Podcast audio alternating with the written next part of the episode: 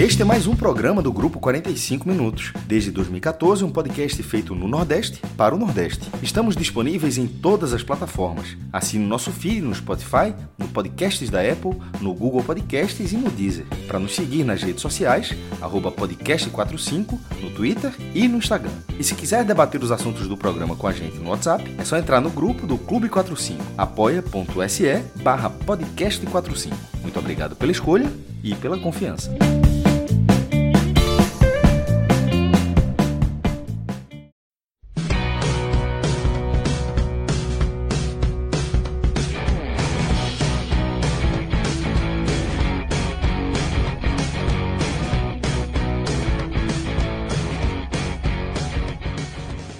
Galera! Começando mais um Telecast. Eu sou Celso Shigami, estou aqui já com o Fred Figueroa, com o Thiago Minhoca. Daqui a pouco teremos ainda reforços, reforços aqui é, na nossa transmissão, onde a gente vai analisar essa terceira rodada da Série A do Campeonato Brasileiro, tá? É, e antes de a gente começar, queria mandar um abraço para os nossos parceiros do grupo Carvalheira. Velho, a galera tá tocando um projeto muito bacana, tá? Que é o Carva Games. Já sugiro aqui que você é, siga essa turma no Instagram, tá? Carva Games, porque é um conceito, porra, tem tudo a ver com o momento que a gente está vivendo e tem tudo a ver também com o perfil do nosso público, né?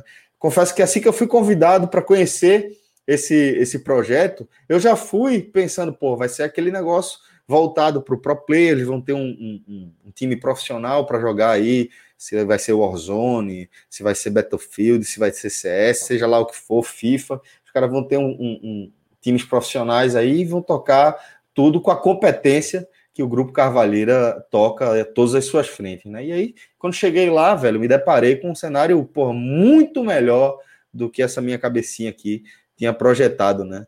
A galera tá fazendo uma estrutura é, pensada tá, para atender a comunidade de gamers, seja é, um heavy user, né, aquele cara que está consumindo, que joga duas, três horas por dia, que consome também conteúdo é, de streaming, que consome notícias de games, ou game casual, né, o cara que joga duas, três vezes por semana, ou mesmo, pô, é, sua tia, sua irmã, seu irmãozinho, seu filho, que também jogam. Então é pensado para essa gama enorme né, de usuários, de pessoas que é, estão dentro desse mercado que está chegando aí, o Carva Games. Você vai encontrar uma plataforma tá, para atender é, tudo que você está procurando em relação a conteúdo, conteúdo produzido exclusivamente pelo grupo, tá? E a gente vai contribuir diretamente nessa história e também torneios. É, e aí eu reforço: torneio não é qualquer torneio, é torneio com selo do Grupo Carvalheira, tá? Torneios presenciais, online, com premiações e com experiências, acima de tudo, é, únicas, exclusivas, tá? Que é o que esse grupo tem apresentado é, para a gente aí, para todo mundo que gosta de entretenimento de maneira geral, né? É, ao longo dos últimos anos. Então, para a gente é motivo de muito orgulho estar tá, ao lado do Grupo Carvalheira nesse projeto, Carva Games. Eu tenho certeza que você vai curtir demais, velho. Inclusive, daqui a pouquinho, Fred, já tem o primeiro torneio dessa nossa parceria é, sendo divulgado de forma oficial, tá? Mas destaque para você que é daqui a pouquinho mesmo e vai ser, obviamente, obviamente na especialidade, da, casa, né, Fred? Casa, né, Fred? Fifinha. FIFA Cava League, né? Isso. A caminho aí. Acho que na próxima semana a gente já apresenta o torneio oficialmente. E vai ser o primeiro grande ato dessa parceria, né? A gente está aí com eventos guardados para quando a situação ficar né, que voltar a ser possível ter, termos eventos presenciais. A gente tem alguns eventos aí já desenhados, mas para abrir logo os trabalhos, a gente vai fazer essa, essa Cava League, né? Com para quem tem PS4 e PS5, né? Isso. Você consegue jogar o FIFA 21 nesses dois nesses dois plataformas. Esses essas duas plataformas, consoles. essa era a palavra. E aí, essa era a palavra que eu estava buscando e minha cultura nerd limitadíssima estava demorando a trazê-la. Mas é Não, isso. É e, e, assim, É um campeonato muito especial, né? Quem, quem conhece a forma com que a Cavalheira trabalha, sabe que eles são realmente especialistas em proporcionar grandes experiências. Isso. Muito mais do que grandes eventos. Muito mais do que grandes eventos. Perfeito, São grandes perfeito. experiências, né? São grandes memórias. E podem ir se preparando e procurando duplas, viu? Boa. É, Guga Pessoas acabou de jogar na tela. Eu vou jogar com meu filho esse torneio. Isso mesmo, será em dupla. Primeiro spoiler. Tá? 2x2, galera. Aquele jogo trincado, trincado, trincadíssimo. Que, velho, é a modalidade que eu mais gosto de jogar FIFA, ou Pro Evolution Soccer, ou Win Eleven, ou qualquer coisa que seja, tá? Meu game sempre foi o 2x2, sempre foi a minha fissura. E tenho certeza que vocês vão se amarrar demais, velho. Vai ser muito arretado, vai ser muito bacana. Vamos embora, fica de olho lá, certo? Carva Games no Instagram para você ficar por dentro de tudo, tá bom? A gente vai trazer novidades também nas nossas próprias redes sociais, então só seguir a turma também por lá, beleza? Agora, é, sem demorar Nelson, demais, fala, meu. Só, é, só fazer uma, uma, uma explicação também para o pessoal que já está comentando aqui, que está dando eco e tal. O som do Fred, assim, vai sempre dar um pouco desse eco. Então, assim, a gente vai ter que parar de falar para o Fred falar, então algumas vezes vai dar um probleminha de eco, mas a gente tá, já sabe desse problema já antecipadamente. Então a gente vai tentar ao máximo para que não aconteça esse erro, para não atrapalhar também vocês que estão acompanhando. Exatamente, Minhoca, perfeito. É, tá dentro da soma de problemas, problemas que a gente falou, que a gente está enfrentando para poder colocar essa live aqui no ar. Mas, como eu disse, mantendo aqui o nosso compromisso, tá? Nosso respeito a todo mundo que acompanha o nosso projeto, porque, velho, é, vocês são a razão de tudo isso aqui, tá bom? Então vamos embora, vamos começar. Vamos começar falando, Minhoca, é, desse Fortaleza 1, Esporte 0. Né? A gente teve uma, uma rodada bem movimentada e uma rodada também meio sui generis, né? Com, é, se a gente contar também com vitória na Série B, enfrentando o Operário, empatando em 0 a 0 cinco é, nordestinos jogando nesse horário ingrato das 8h30, viu, Minhoca? Nossa, foi assim, a gente, quando a gente viu que tudo colocou para 8h30, a gente já ficou preocupado, né? Pois e as é. coisas que aconteceram aqui antes da live, assim, deixou mais problema de internet, de, de áudio e tudo mais. Mas a gente está aqui exatamente para analisar na medida do possível, ainda vai ter mais análise dos outros jogos. Mas entrando já na, na, na, na própria partida, Celso. Isso, mesmo. É, né, pelo lado do, do Fortaleza, o Fortaleza tinha algumas ausências importantes, não tinha o Jussa, um volante que está muito bem, né? Uma das aquisições dessa temporada que foi muito bem. E um dos melhores jogadores que eu considero hoje do Fortaleza, que era o Crispim, né? Que era o ala esquerdo e que desde que jogou ali por aquele lado vem fazendo bons jogos. Então era ausências que o Fortaleza não teria. Mas ao mesmo tempo, eu cheguei a falar isso também aqui das outras vezes, essa sempre alternância que o Voivoda está estabelecendo de sempre não repetir a, a formação, colocar jogadores diferenciados. Eu acho que isso, no médio e longo prazo, tem tudo para o Fortaleza não sofrer, porque quando, pelo menos na ideia de que você tem que ter os 11 e se você perder um jogador, praticamente seu time acaba. O Fortaleza hoje ele não tem um nome especificamente assim é, que é fundamental, embora tenha alguns jogadores que são mais relevantes, tanto é que eu vou também citar nos destaques individuais. É, eu acho que a, a, panorâmica do jogo, né? Daqui a pouco o Fred vai falar pelo lado do esporte, foi um pouco esperada, né? Fortaleza com a posse da bola, o esporte esperando exatamente o Fortaleza para jogar nesse contra-ataque. É, logo de cara, eu acho que pode ter, para algumas pessoas, imaginado: ah, não, Fortaleza venceu o Atlético Mineiro, jogando muito bem, venceu o Inter, goleando, venceu o Ceará no meio de semana também, é, jogando bem. Então, imaginando, né, até para alguns também que não consideram o esporte talvez um time, sabe que, ah, não, comparado a, a, a, Atlético Mineiro e Inter, então deve ser uma vitória mais fácil. Mas eu já tinha destacado, até mesmo lá na rádio, que o jogo poderia ter um contexto diferente, porque eu até cheguei a falar, o esporte que joga hoje, pelo menos na minha avaliação, daqui a pouco o Fred vai falar, é uma equipe que não é um desastre. Você olha o esporte em campo, e eu acho que boa parte do jogo, o esporte não foi um, um desastre. Quer dizer, teve desastre, que daqui a pouco a gente fala, vai falar sobre o, o, a coisa mais bizarra que aconteceu no jogo.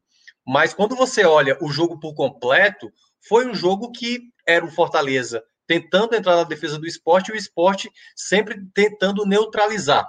Eu acho que nos primeiros minutos o Fortaleza conseguiu, acho que a primeira boa chance numa jogada de contra-ataque em que o David aciona o Luiz Henrique, né? Que entra ali nas linhas do, do, do, próprio esporte. Ele bate muito mal na bola, o Luiz Henrique não começou também o jogo, e ele bate a bola até em diagonal e depois até o esporte coloca para escanteio. E de resto foi um chute do Mocelin, né? Ali nos. Acho que por volta da metade do, do primeiro tempo, um chute perigoso que foi que acabou para fora. De resto, no primeiro tempo, basicamente foi isso. Era uma disputa de bola, era passos errados, não tinha um jogo sendo muito desenvolto, mas no, acho que foi no, no último minuto, praticamente ali na, na, penúltima jogada, teve uma jogada pelo lado direito, em que o Tinga, né, recebeu uma jogada até bem trabalhada pelo Fortaleza, o Tinga chegou de frente ali para o gol em diagonal, acabou finalizando para fora. Então, nesse aspecto, eu até é, vi que, de uma maneira geral, assim, o Fortaleza foi mais senhor das ações, mas sem causar muita, muito trabalho para o Maílson, né? E ao mesmo tempo o esporte até se comportou muito bem no primeiro tempo. O esporte não, não, não, não foi uma presa tão simples assim, né? De você ir lá, o Fortaleza criar algumas possibilidades e chegar com, com facilidade no ataque. Da, da, quando a gente foi para o segundo tempo, nenhum dos lados fez troca e eu até cheguei a mencionar que, tipo assim, olha, o Fortaleza talvez não vá fazer trocas, mas pode ser que venha com uma postura diferente. Quando a gente olha os números ali do primeiro tempo, foram muito próximos, né? Finalizações, Fortaleza um pouco mais com a posse da bola, é verdade, até porque jogava em casa e pelo, pela característica do time, mas no segundo tempo o Fortaleza passou a, a, a criar um pouco melhor, começou a ter mais possibilidade. Eu acho que o ponto principal desse Fortaleza, Celso, que eu, que eu avalio como principal, é o seguinte: pode alguns jogos jogar da maneira como jogou hoje, não fazendo um bom jogo ofensivo, tendo dificuldades de superar o adversário, mas que não sair da organização que estava em campo. Então, no segundo tempo, a gente viu o Fortaleza criar um pouco melhor, né? Teve uma boa jogada pelo lado esquerdo, em que, por exemplo, o Carlinhos finalizou, né? E o, o, o próprio Maílson pegou ali a bola quase passando dele teve outra jogada pelo lado direito, teve uma cabeçada do Tite, teve um chute de fora do Ederson. Então, assim, o Fortaleza não conseguia criar uma chance muito real, mas tentava ali, com chutes de fora da área, com outras possibilidades, buscar o seu gol. E aí, né, veio a jogada da expulsão, uma, acho que o Maxwell levantou o pé demais, acho que ele não teve nem, assim, não teve a maldade ali para fazer. Acho que foi um, uma imprudência, né, que ele levanta a perna e aí acaba acertando ali o próprio Matheus o Matheus Vargas, né, foi que foi atingido. E aí a, o VAR foi checado, foi chamar o juiz, o juiz olhou e teve a expulsão. Aí sete minutos depois, daqui a pouco o Fred também vai falar sobre as trocas aí que o Louser fez, que eu também achei bastante inusitado, né? Já tinha entrado o Maidana e o Maidana me inventa uma, uma jogada, não dá nem para descrever, cara, é sério. Quando você mostra a imagem, você não consegue nem acreditar o que é que aconteceu. O Maidana simplesmente levanta o braço e marca a penalidade ali. Não sei, na hora ele já deveria. Gente, eu vou, vou para casa. Eu vou para casa. Muita gente estava dizendo que ele deve ter apostado ali, ó. Apostei pênalti Fortaleza 1 a 0 Fortaleza no esporte. Porque, cara, um pênalti totalmente inexplicável. Totalmente inexplicável. Aí o Fortaleza, que não tem nada a ver com isso, foi lá Mioca, o Elton Só para deixar claro aí, porque eu conheço a turma, contém ironia, obviamente, o seu, o seu comentário, né? É óbvio que não claro. tem nada disso. Não, é porque, cara, foi uma coisa tão bizarra, bizarra, que você sim, vê e não acredita. Você acha que, tipo assim, não, a bola tá parada. Será? Ele escutou o apito do juiz e disse, não, peraí, não tá valendo. Mas ele simplesmente levanta a mão, a bola bate na mão e é pênalti, a bola tava em jogo. Então, Vamos mergulhar nisso ainda, para a galera é, não achar que a gente está passando muito rapidamente. A gente vai mergulhar é, mais a Mas é, tô só descrevendo aqui a, a, a, cronologia do jogo, né? E aí o Fortaleza foi lá com o Elton Paulista, fez o seu gol de número 105, né, nos pontos corridos, o 24 com a camisa do Fortaleza, então 25% aí dos gols do Elton Paulista praticamente com a camisa do, do Fortaleza. E aí depois no segundo, aí mesmo com o jogador a menos, o esporte ainda é, tendo, né, buscando forças ali para tentar buscar o empate. E depois, nos minutos finais, foi o Fortaleza tentando encaixar contra-ataques, até perder algumas possibilidades para fazer o segundo gol. Então, eu acho que o que mais importante, César, é o que eu estava dizendo. O Fortaleza pode, por vezes, não se apresentar tão bem, ter dificuldades, que é natural. Uma equipe com a limitação financeira de algumas peças e tudo mais, acho que é algo que deverá ser é, buscado ainda nessa temporada, novas reposições, jogadores que possam melhorar cada vez mais, mas eu acho que o mais importante era manter a organização em campo, que eu, pelo menos, enxerguei durante os 90 minutos do Fortaleza. Em nenhum momento o Fortaleza se perdeu, é, sabe? Se chegou ali na frente, não sabia o que fazer com a bola. Por vezes não esteve bem tecnicamente, não teve jogadores bem na partida, mas foi uma equipe que pelo menos soube estar em campo firme durante os minutos e aproveitou na falha do adversário para vencer a partida. E aí, já trazendo a estatística,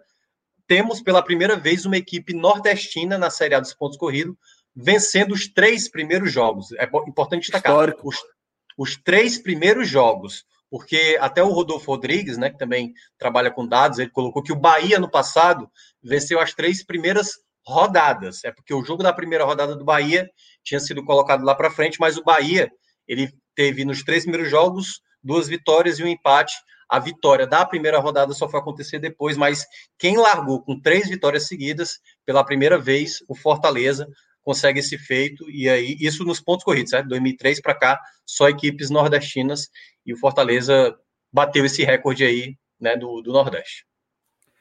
Perfeito, Minhoca. Antes de eu passar a bola para Fred, mandar um abraço grande, grande, grande mesmo para Gabriel do Raiz Tricolor e para essa tricolosada massa que chegou aqui reforçando, tá?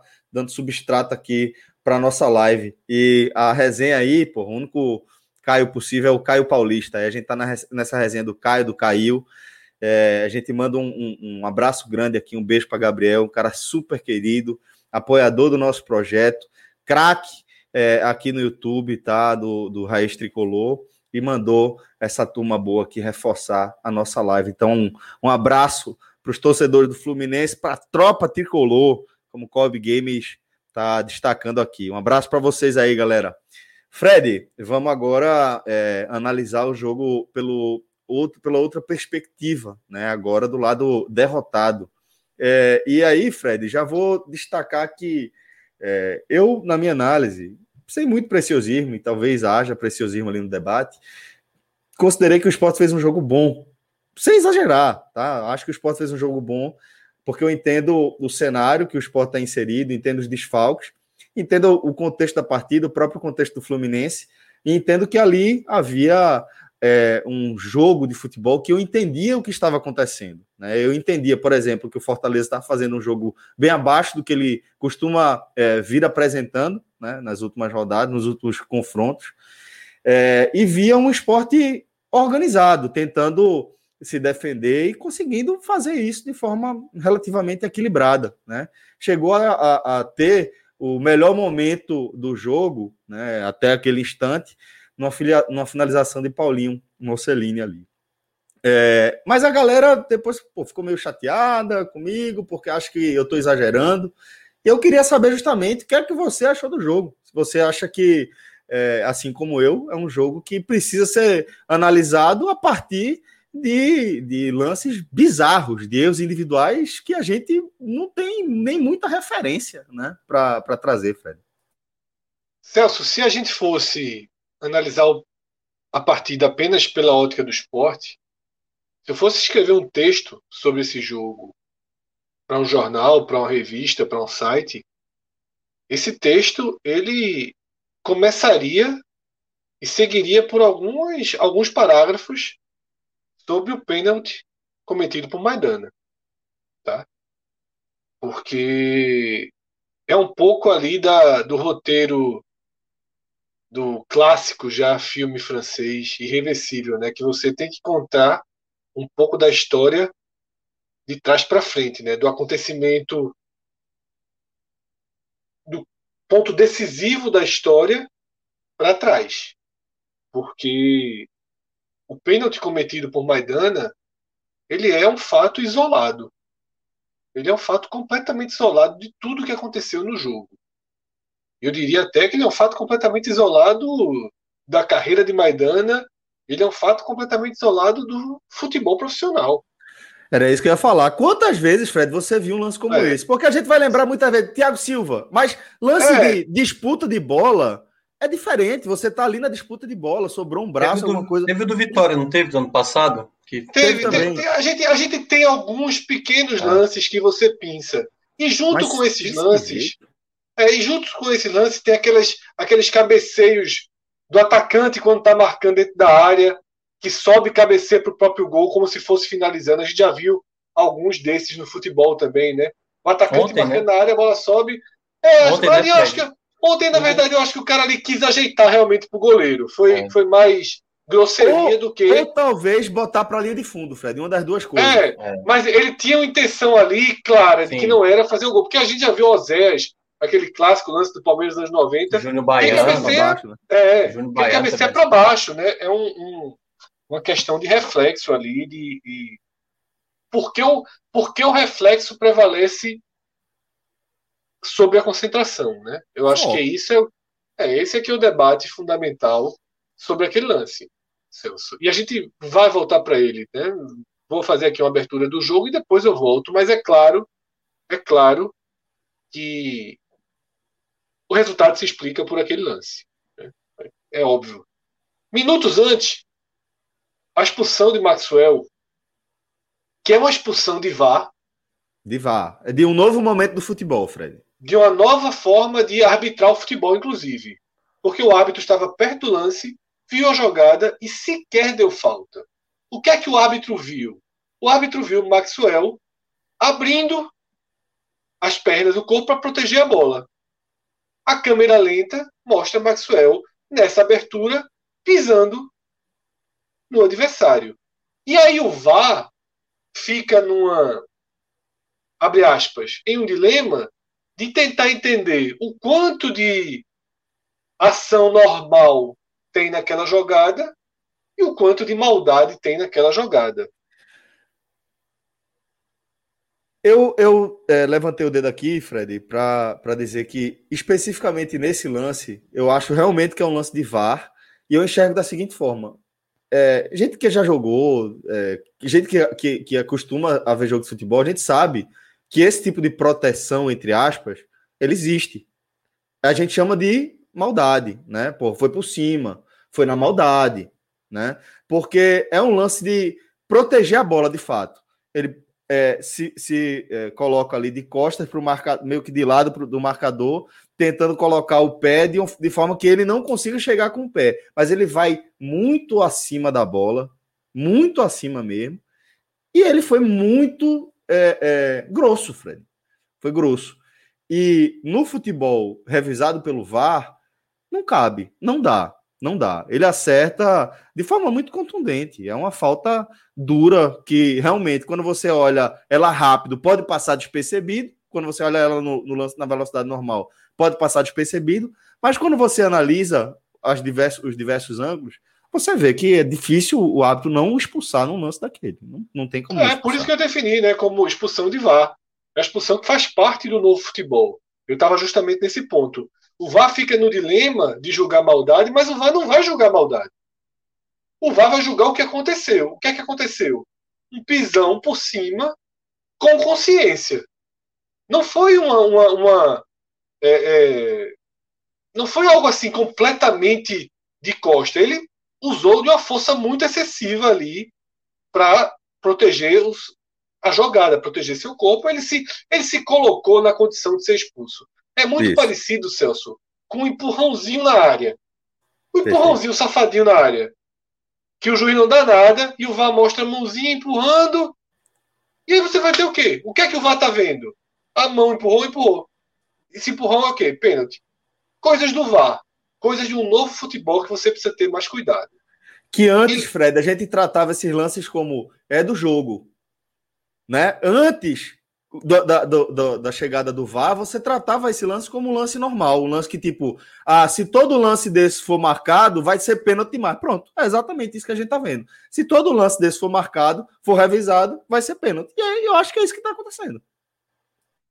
E aí, Celso, o que é que eu tô fazendo? Eu tô voltando de trás para frente. Pênalti de Maidana, um recorte completamente fora do jogo, expulsão de Maxwell. Eu expulsão de Maxwell ela determina um ponto de ruptura da partida. A partida até ali era uma partida relativamente igual. Relativamente igual. Você tinha o Fortaleza querendo mais o jogo, o esporte querendo um pouco menos o jogo, mas muito longe de ser um, uma partida de bombardeio. Muito longe de ser uma partida de pressão. Você tem uma grande chance para cada lado, e a do esporte talvez até mais contundente, aquele chute de, de Paulinho Mocelin. Tá? É, a, melhor, a melhor chance Fortaleza ela é uma chance ainda no finalzinho do primeiro tempo também, uma finalização de o primeira. Tinga, Tinga pega de frente. Né, de Tinga. Já no finalzinho ele pega uma bola muito boa, muito bem trabalhada. E no segundo tempo estava tudo muito ali, não tinha nenhuma grande jogada, nenhuma grande defesa, nenhuma, nenhuma bola que você dissesse assim, gol, seja do seu time ou para o outro, que você tivesse a iminência de comemorar ou de lamentar o gol.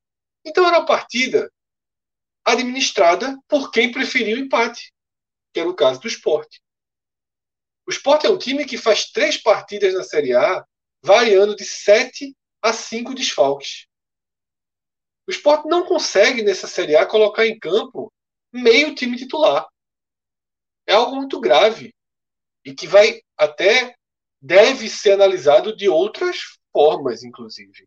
Tá? Preocupa também essa questão. Como é que você faz três rodadas de Série A sem estar jogando no meio de semana e você não consegue colocar metade do seu time em campo? Isso é algo muito grave. Então, o esporte vem se equilibrando ali sem ter grandes opções de substituições do meio para frente, com lacunas ainda no elenco, que fazia um jogo muito dentro do seu, do seu alcance e da sua estratégia. E por que eu digo que a, a, a expulsão de Maxwell é um ponto de ruptura? Porque em jogos assim, o tempo corre a favor de quem está se defendendo. Seria uma tendência o Fortaleza se abrir mais, tinha acabado de fazer uma, uma série de substituições e poderia sobrar mais espaço.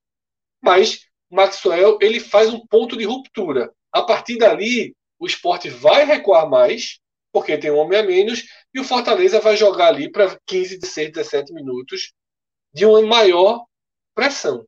Esse era o desenho do jogo. Agora, nos poucos minutos entre a saída de Maxwell e entre a saída de Maxwell e o pênalti cometido por Maidana, nesses poucos minutos, a gente não viu o jogo mudar de configuração. A gente viu a curva, uma possível curva não acontecer. Acabou um desenho de jogo, acabou na expulsão do Maxwell. Mas o outro jogo seguinte não teve uma chance de perigo, estava tudo muito pouco tempo ali. E uma bola que não ia gerar cabeceio, que não ia gerar nada, que é a bola é, de Maidana, ela define completamente o jogo. Né?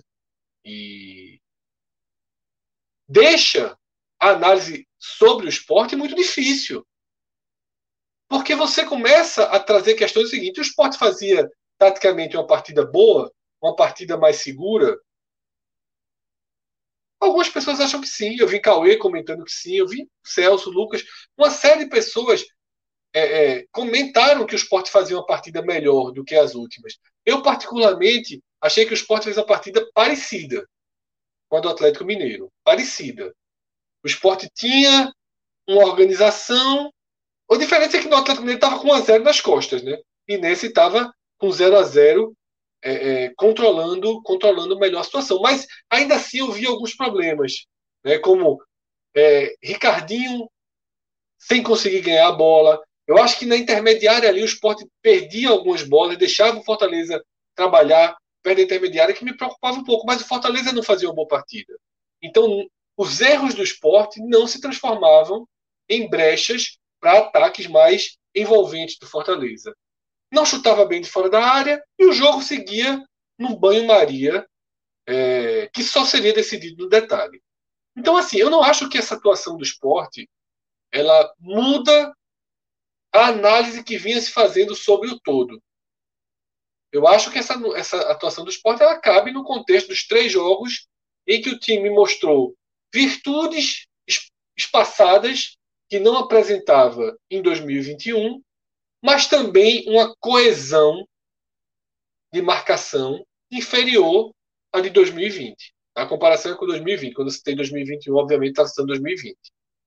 É um time com entende melhor a bola, a bola não é uma inimiga completa, tenta construir algumas jogadas.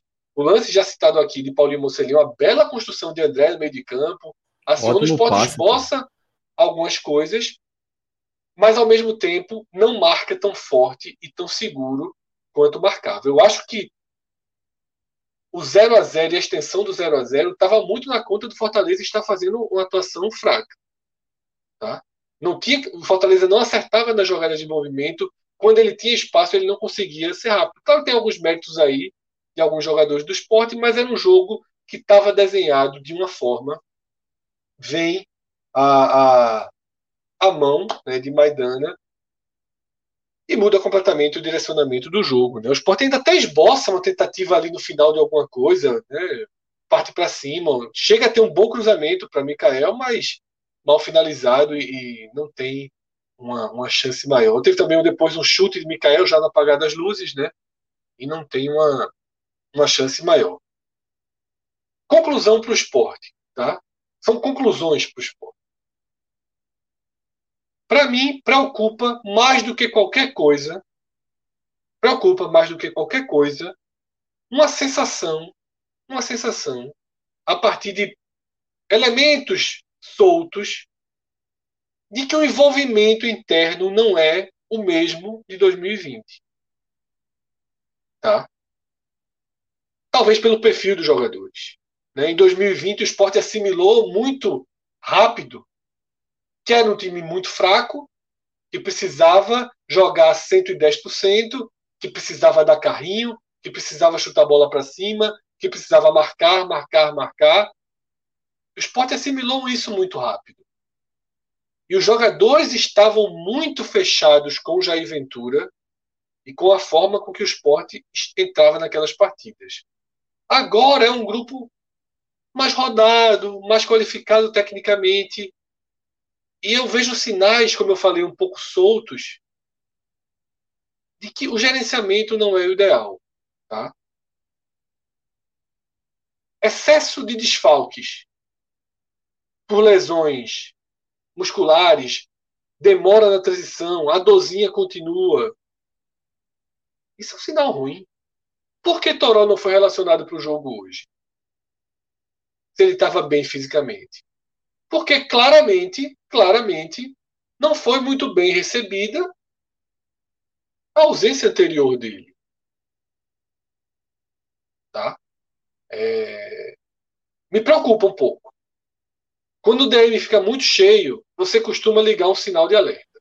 Ambiente, né, Fred? A... O foco é, é esse. DM muito cheio, sabe? Claro que pode ser uma grande coincidência. Mas eu tô, eu tô sentindo falta da, daquela coisa de entrar, de, de abraçar o espírito de uma competição de que você vai jogar na parte de baixo da tabela, que você vai precisar ser resistente e resiliente. O esporte não está nesse espírito. O esporte, e quando o Minhoca diz que o esporte não é tão horrível quanto no ano passado, é porque o esporte tenta jogar o jogo. E esse esporte 2021, o elenco, não é tão fácil enfileirar e administrar. Então esse é um problema. E aí, Celso, para fechar, eu volto para a questão de, de Maidana. Tá?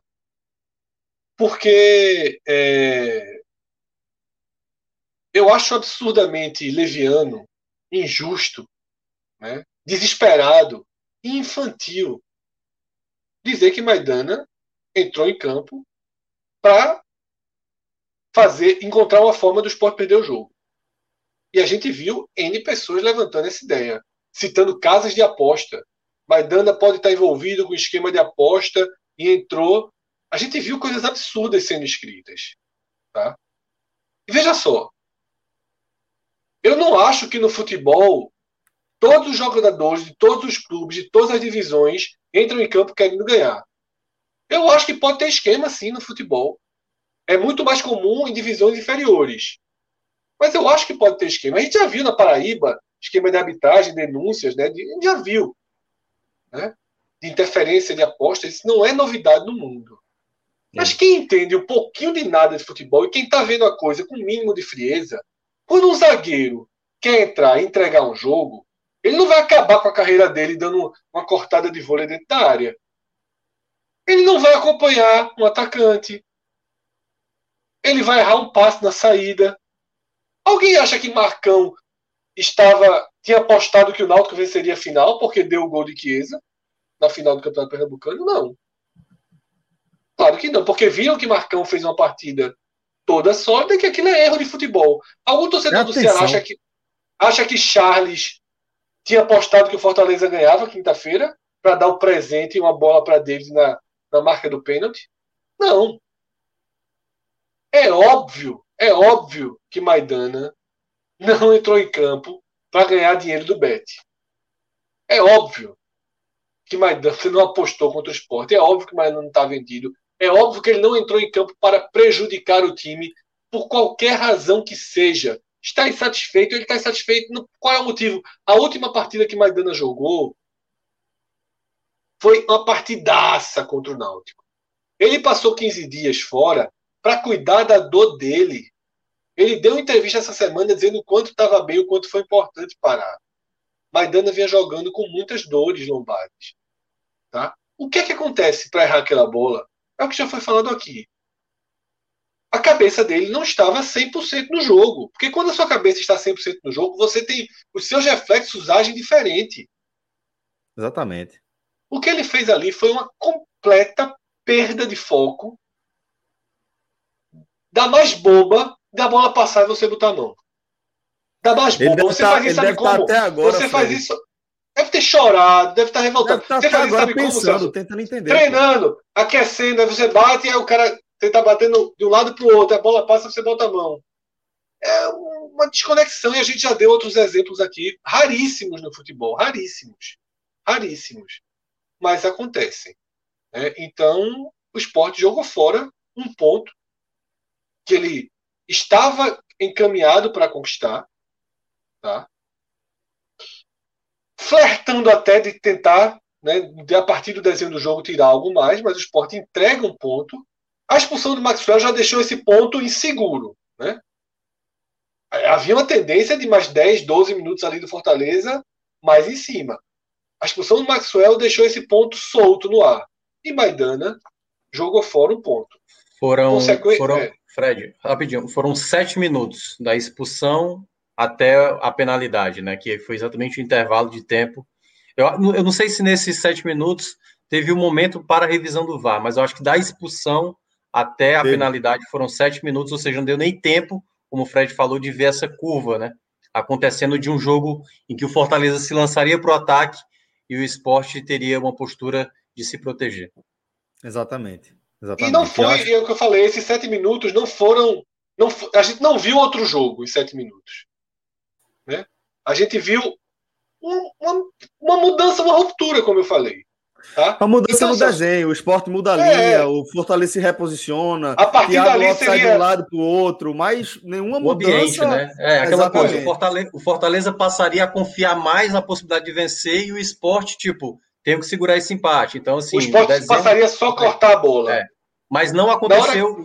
é, não aconteceu nesses sete minutos a mudança de fato. Concordo, no caso. É, só Exato. teve a ruptura, mas o jogo não mudou o desenho.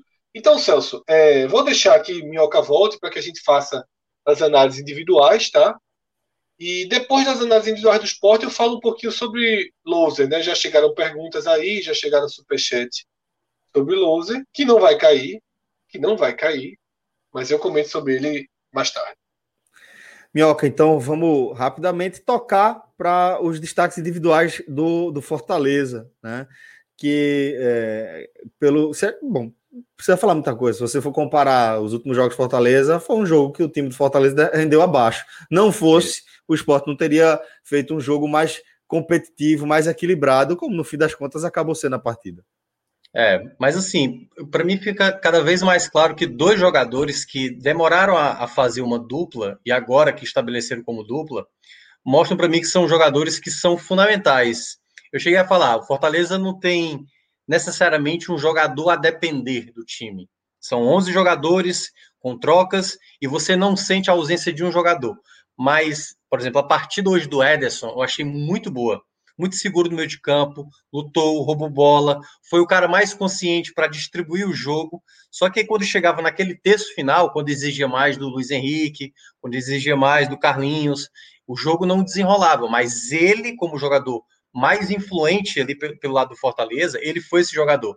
Foi o jogador mais é, dono do jogo, né, pelo lado do Fortaleza. Deixa a bola comigo, que eu vou distribuir o jogo, deixa a bola comigo, que eu vou tomar essa bola. Errou algumas vezes, mas hoje, para mim, ele é o melhor jogador do meio-campo do Fortaleza. Assim, é muito lúcido. E vou trazer o cara que faz a dupla hoje com ele, que é o Felipe.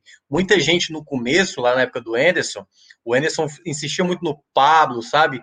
Ou até mesmo nem dava chance para o Ronald e tal. E muita gente dizendo, quando o Felipe voltar, quando ele se juntar com o Ederson e com o Jussa, olha, vai ficar um meio de campo muito bom. E o Felipe também, acho que foi outro jogador que chamou muita atenção. E o meu terceiro nome, vou mais uma vez trazer o Tinga. O Tinga, para mim, hoje é, é um cara muito confiável defensivamente. Porque o Benevenuto também foi bem, e o Tite. Uh, eu não gostei muito da saída mal. de bola do. É, a saída mal, de bola Tite. do Tite eu achei muito ruim. Ele deu muita bola para o esporte, muita bola por dentro, ele é muito bom na saída, mas nessa tentativa de fazer o passe mais à frente, eu acho que ele, ele foi não foi tão bem. Acabou deixando o esporte por vezes. Acho que foi o pior Tite dessa volta aí para Fortaleza. Talvez sim, talvez sim. Assim, não foi nada desastroso, né? Mas não, não. foi bem. Não, não fez uma partida boa pela qualidade de zagueiro que ele é. Mas assim, eu coloco o, Tinga muito por conta disso, pela maneira como ele, ele tem se comportado em campo, sabe? Não só pelo desempenho em si, né? Mas até mesmo de como ele está fazendo leituras. Teve muitas jogadas que o esporte, eu acho que foi na, na finalização do Mikael, já no finalzinho, a maneira como ele lê, ele está sabendo já ler como um zagueiro. O Benevenuto vai tentar encurtar ali, o, o Mikael vê que vai ficar sem opção, bate no gol e o Tinga já fazia a cobertura caso, né? o, o Mikael puxasse para dentro. Então, o Tinga está fazendo uma leitura muito importante. Eu acho que é um jogador que está cada vez melhor. Então, para mim, esses três foram para mim os mais destacados do jogo, que foram muito seguros. Assim, foi do primeiro ao último minuto, sem mostrar nenhum tipo de dificuldade durante os 90 minutos. E já entrando no lado negativo, Celso, para emendar, né? Sei que você ia falar, mas já emendando, é, é, eu, eu senti que uh, a ideia com o Luiz Henrique não deu certo. Eu acho que o Vargas não vinha jogando bem, e aí eu acho que é importante para o Voivoda testar mesmo, e aí isso é que eu acho mais importante num treinador como o Voivoda que a gente está conhecendo agora. Ele não, ele não tem medo de tentar. Se o Matheus Vargas não vinha apresentando bons jogos, dessa vez ele, pois eu vou tentar o Luiz Henrique. E o Luiz Henrique não foi bem assim no primeiro tempo perdeu muitas bolas, não conseguia dar sequência, teve chances, né? Uma chance no primeiro tempo em que o David dá para ele, ele finaliza muito mal. Então foi um jogador muito disperso na partida, eu não gostei da partida dele. Outro jogador que também não me agradou, e eu gosto do futebol dele, o Carlinhos. Fazia tempo que ele não jogava. Carlinhos, muitas faltas, algumas faltas até duras demais. É, também não ajudou tanto ofensivamente, apesar de ter apoiado bem pelo lado esquerdo. Foi um jogador que o Voivoda teve um momento ali de paralisação no primeiro tempo, para o atendimento. O Voivoda teve uma conversa direta com ele, então certamente com ele e com o Luiz Henrique, cabe destacar. Então, possivelmente eram os dois jogadores que não estavam agradando o Voivoda, tanto é que Crispim e Matheus Vargas né, não estavam atuando nesse jogo. Foi, acho que, dois jogadores que ele chamou mais atenção.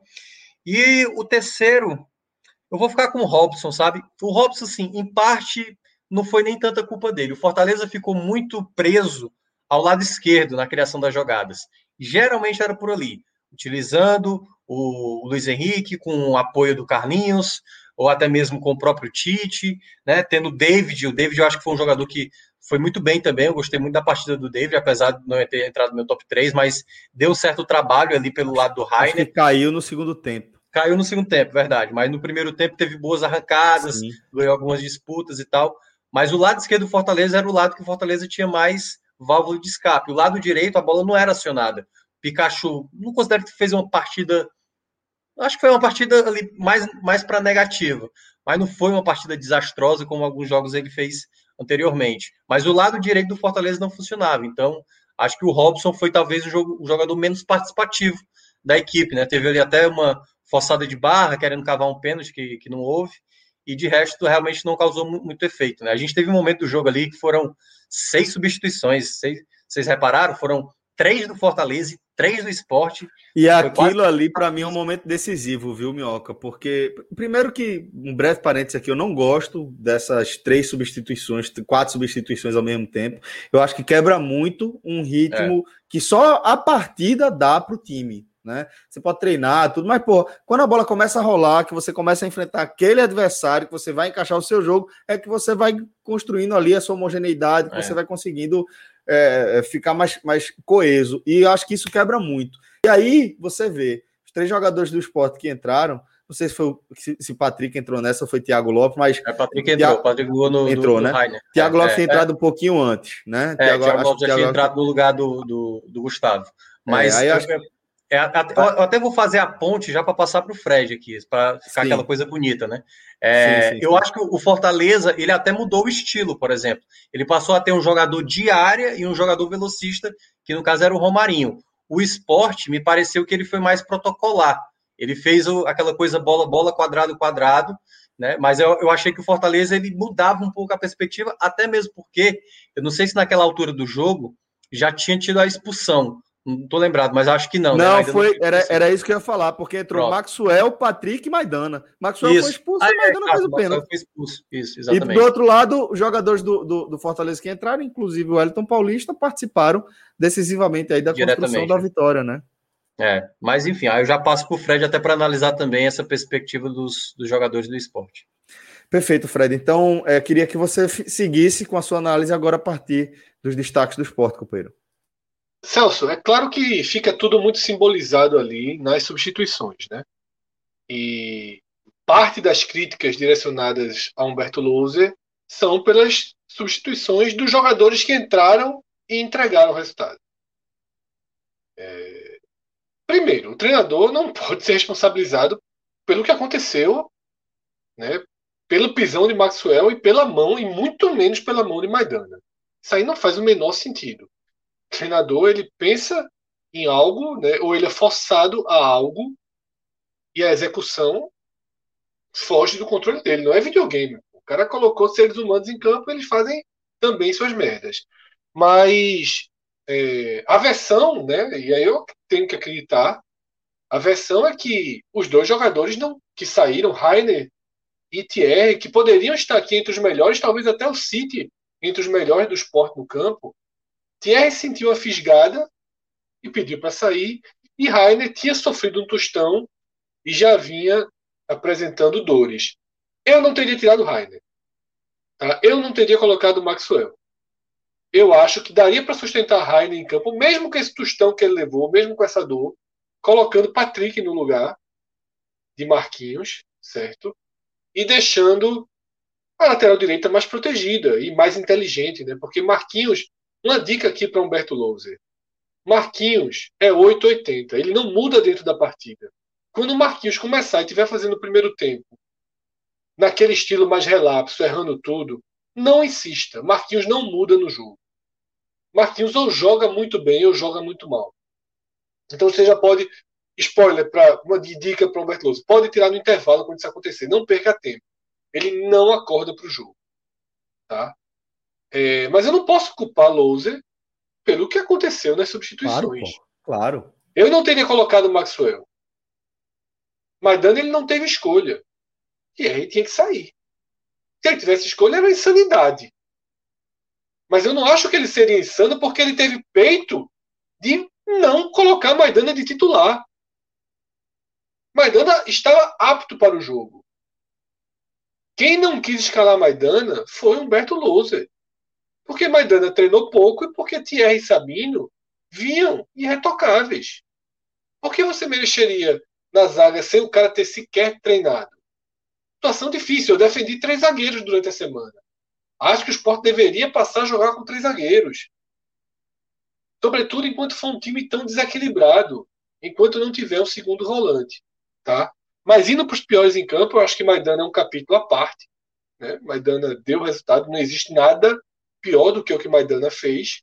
Maxwell, obviamente, fica na segunda posição, porque também entra, dá um pisão. Já comentamos esse lance aqui, intencional ou não, maldoso ou não, excessivamente forte, e excessivamente forte hoje em dia é risco suficiente para ser expulso. Tá? Esses dois são duas ilhas dos piores em campo. Né? São dois, duas coisas absurdas. Lances isolados. Atuações realmente negativas, a gente citaria outras. Tá? Eu citaria um Gustavo, Muito que aí apagado. eu comento o seguinte: quando eu falei que o esporte perdeu o Thiago Neves e era desfalque, várias pessoas vieram no Twitter. Ah, perder Thiago Neves agora é reforço. Perder Thiago Neves é bom, tá jogando nada.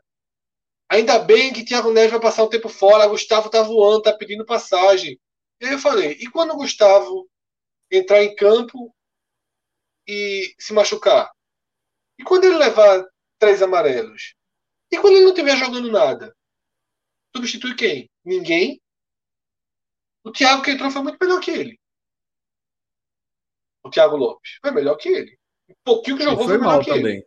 E foi é, mas também. o pouquinho que jogou. É, foi, Gustavo, Gustavo é foi quase Gustavo um. Sumiu. Gustavo é. é. cavou um buraco. Ele apareceu Exatamente. numa decisão errada, finalizando a bola pessimamente. Que poderia ter rolado para o André. Ter... Exatamente, exatamente. Então, assim, é, um time com limitações técnicas, qualquer desfalque é desfalque. Thiago Neves é muito desfalque. Muito desfalque. Os outros também. Então, para mim, os piores em campo do esporte fora recortes que decidiram o jogo, para mim, são Gustavo tá? e Ricardinho. Eu nem sou um dos mais ferozes críticos de Ricardinho, mas acho que é um estava perdido hoje, distante, sem conseguir ajudar ali no fechamento da, da defesa. E acho que essa insistência por Ricardinho nessa função de segundo volante é outro erro de Lousa. Tá? Dos melhores em campo, Celso, como eu falei, o spoiler para mim já tinha sido dado nas duas substituições. Para mim, os é. melhores em campo do esporte foram Rainer, Thierry e Sabino. Com menções André, honrosas. André com menções honrosas para André e Paulinho Mocelin. Marcão, acho que Marcão honrosas. eu colocaria. É. Eu, eu colocaria ele no, no na, na, É, eu também. Eu achei o melhor jogador do esporte. Porque, eu acho que ele cresceu, Celso. Eu acho que ele foi mal no começo e depois dos 30 do primeiro tempo, 25, ele passou a aparecer mais. Eu estava achando acho... tanto ele quanto o Ricardinho. Ah, pronto. Aquela área deles eu acho que estava muito desprotegida por eles mesmos. Mas eu acho que ele se encontrou. Nem vou. Não, não tenho um, é, é, uma recordação mais precisa desse, desse recorte aí. É, mas acho que. É, como o Ricardinho foi muito mal, e eu concordo com você, estava muito distante, não estava acertando, não estava conseguindo sair é, Marcão cresceu muito. Né? Ele passou a cobrir, inclusive, é, essa, esse mau desempenho de, de Ricardinho. Tem um lance, que é o lance que eu destaquei, é um lance de gol, Fred. É um lance de gol. O lance que Thiago Lopes entra, primeiro passe perde dele, bola, né? dá um, um, perde a bola, tem um contra-ataque, e Marcão, assim, foi gigante. Ele saiu, ele não apenas recuperou a bola, como tomou um cartão amarelo, que tirou David de campo. Foi. Porque logo depois ele tirou David de campo e ele saiu, tipo, o Não, ele tem razão. Pode citar, Luciano. Eu quis, eu quis citar a dupla de zaga ali, Thierry e Sabino, porque eles estavam impecáveis, assim, não estavam cometendo Sim. erro. Mas pode citar Marcão. Tem, ele, tem, ele, tem. ele, ele, fica em cima, acima de André e de, de Mocelin, é, que foram Eu acho também. Eu acho tem, também. Tem, tem um lance, concordo com o Rainer. Tem um lance específico também que eu achei a leitura dele muito bem feita. Uma jogada pelo Fortaleza pelo lado esquerdo, que o Carlinhos entra já na área, já para bater. Tanto é que o Maílson defende ali em dois tempos. E ele chega muito próximo Carlinhos. ali do Carlinhos. O Carlinhos não finaliza com muita tranquilidade, não. Uma chegada do Fortaleza muito bem bem tramada e ele estava termina no carrinho de linha de fundo os dois isso se, ele, ele chega travando a bola passa é, a bola mas passa, o Carlinhos não finaliza com tranquilidade não Perfeito, é. Minhoca. Bem e aí, Celso, para fechar, eu queria citar, falar um pouco de Lousa, que é isso, sabe? Eu acho que o esporte vive uma situação muito delicada tá, com o Lousa. Porque ele é aquele treinador que chegou sem nenhum efeito positivo. Verdade. E quando o treinador chega sem nenhum efeito positivo, é difícil demais ele ter a sustentação necessário. Demais. Ele é difícil demais. Tá? É... Jair Ventura, Jair Ventura teve um efeito positivo na chegada. na chegada. E ainda assim, quando oscilou, foi difícil sustentá-lo na Série A. Existia corrente incansável em Twitter e essas correntes chegam dentro do clube. Tá? E eu não tenho dúvida, Celso, que existe hoje dentro do clube uma corrente pela cabeça de Humberto Louser. Porque não trouxe nenhum ganho até aqui significativo para o esporte. Eu acho que qualquer torcedor do esporte preferia estar com Jair Ventura. Porque você teria pelo menos a certeza de fazer, e vai ser um comentário que vai ser daqui a pouco aqui, né, que é o do jogo do Ceará, que é você entrar consciente em casa para empatar e somar um pontinho dentro de casa e foi lá e somou um pontinho. Se der para ganhar, ganhou. Se não der, tenta o ponto. O esporte é. desse ano não joga assim. Tá? O esporte não joga assim. O esporte até se defende mais do que ataca, mas o esporte tenta jogar o jogo. E isso é. pode ser a transição. Fala, meu. Eu, eu tenho uma pergunta para você, porque eu acho que você abordou isso aqui na, na live da semana passada, que é a questão da. Ele ainda não, não pôde contar com todos os jogadores possíveis, que é o quanto isso, isso na diretoria e tipo, cara, a gente ainda não pode cobrar dele porque ele não teve todas as peças para utilizar.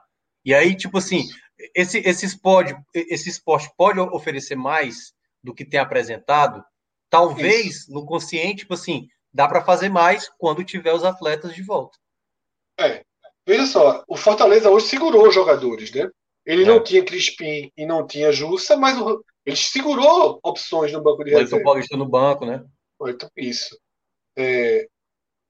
E pelo fato do Fortaleza segurar, às vezes dá mais conotação a quem segurou do que a quem estava mais desfalcado. O esporte está mais desfalcado que o Fortaleza. Tá? O esporte não teve quatro titulares absolutos do time. Né? Thiago Neves, Neilton, Everaldo e Júnior Tavares. Tá? O esporte e, e segurou Maidana, que seria o Elton Paulista. Assim, segurou porque estava voltando, segurou e acabou até tendo efeito oposto. Mas, sim, meu, é claro que isso protege o loser. É claro que isso protege o loser. Também protege o loser, também protege o loser outros dois argumentos. A mudança positiva do time no Rio Grande do Sul contra o Inter, saiu do 2 a 0 para um 2 a 2 com viés de virar a partida. Sinais de um novo esporte, porque se trouxeram loser, se demitiram o Jair e trouxeram loser, queriam alguma mudança. Né? Não era para fazer a mesma coisa. Então, os sinais dessa mudança aconteceram ali. E a leitura, que é a mesma de Celso, a mesma de Cauê, nem é tanto a minha, tá? nem é tanto a minha. A minha é diferente eu dizer que o esporte fez um jogo administrado. Mas, por exemplo, eu vi Cauê dizer que foi a melhor partida tática do esporte desde que Lousa chegou. Eu achei um pouco exagerado. Mas muita gente, não só Cauê, Celso, eu vi outras pessoas. Eu não acho que foi a melhor, mas eu considerei boa. É. Considerei boa dentro de todo Muita gente considerou boa a partida Isso. do esporte e a direção tem essa análise de que foi uma boa partida do esporte que Maxwell e Maidana eles destruíram o jogo. Tá? O problema, Celso, é que quinta-feira o esporte pega o Grêmio. É, ilha. Exato. exato. E só o esporte vai, vai tentar ganhar o jogo. E o esporte vai tentar ganhar o jogo porque só tem um ponto. E a tendência que o esporte perca é de 80%. E vai voltar Neilton e vai voltar Everaldo sem ritmo nenhum de jogo. Sem ritmo nenhum de jogo.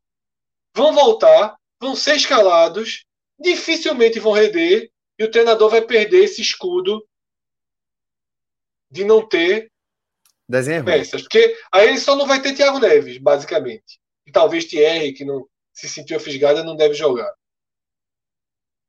Então, assim, para mim, se desenha o fim da linha de Humberto Louser na quinta ou no mais tardar no final de semana, que também não me fugiu o jogo agora, mas é um jogo mais fraco. Juventude, juventude, eu acho, Fred. Juventude, acho é juventude né? isso.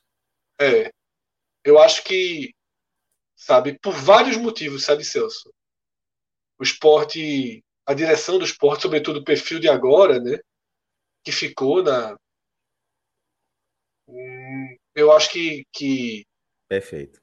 Vai sobrar conta, tá entendendo, Celso? Eu não vejo. Isso, Fred, isso é outra coisa. É, o esporte perdeu um, um, cara, né? No caso, o Chico Guerra, ali do, do dia a dia, que era um cara, querendo ou não, que tinha mais experiência, era um cara que tinha mais contato. Isso. Com, questionamentos, com questionamentos né, corretos a parte de muitos com essa questão.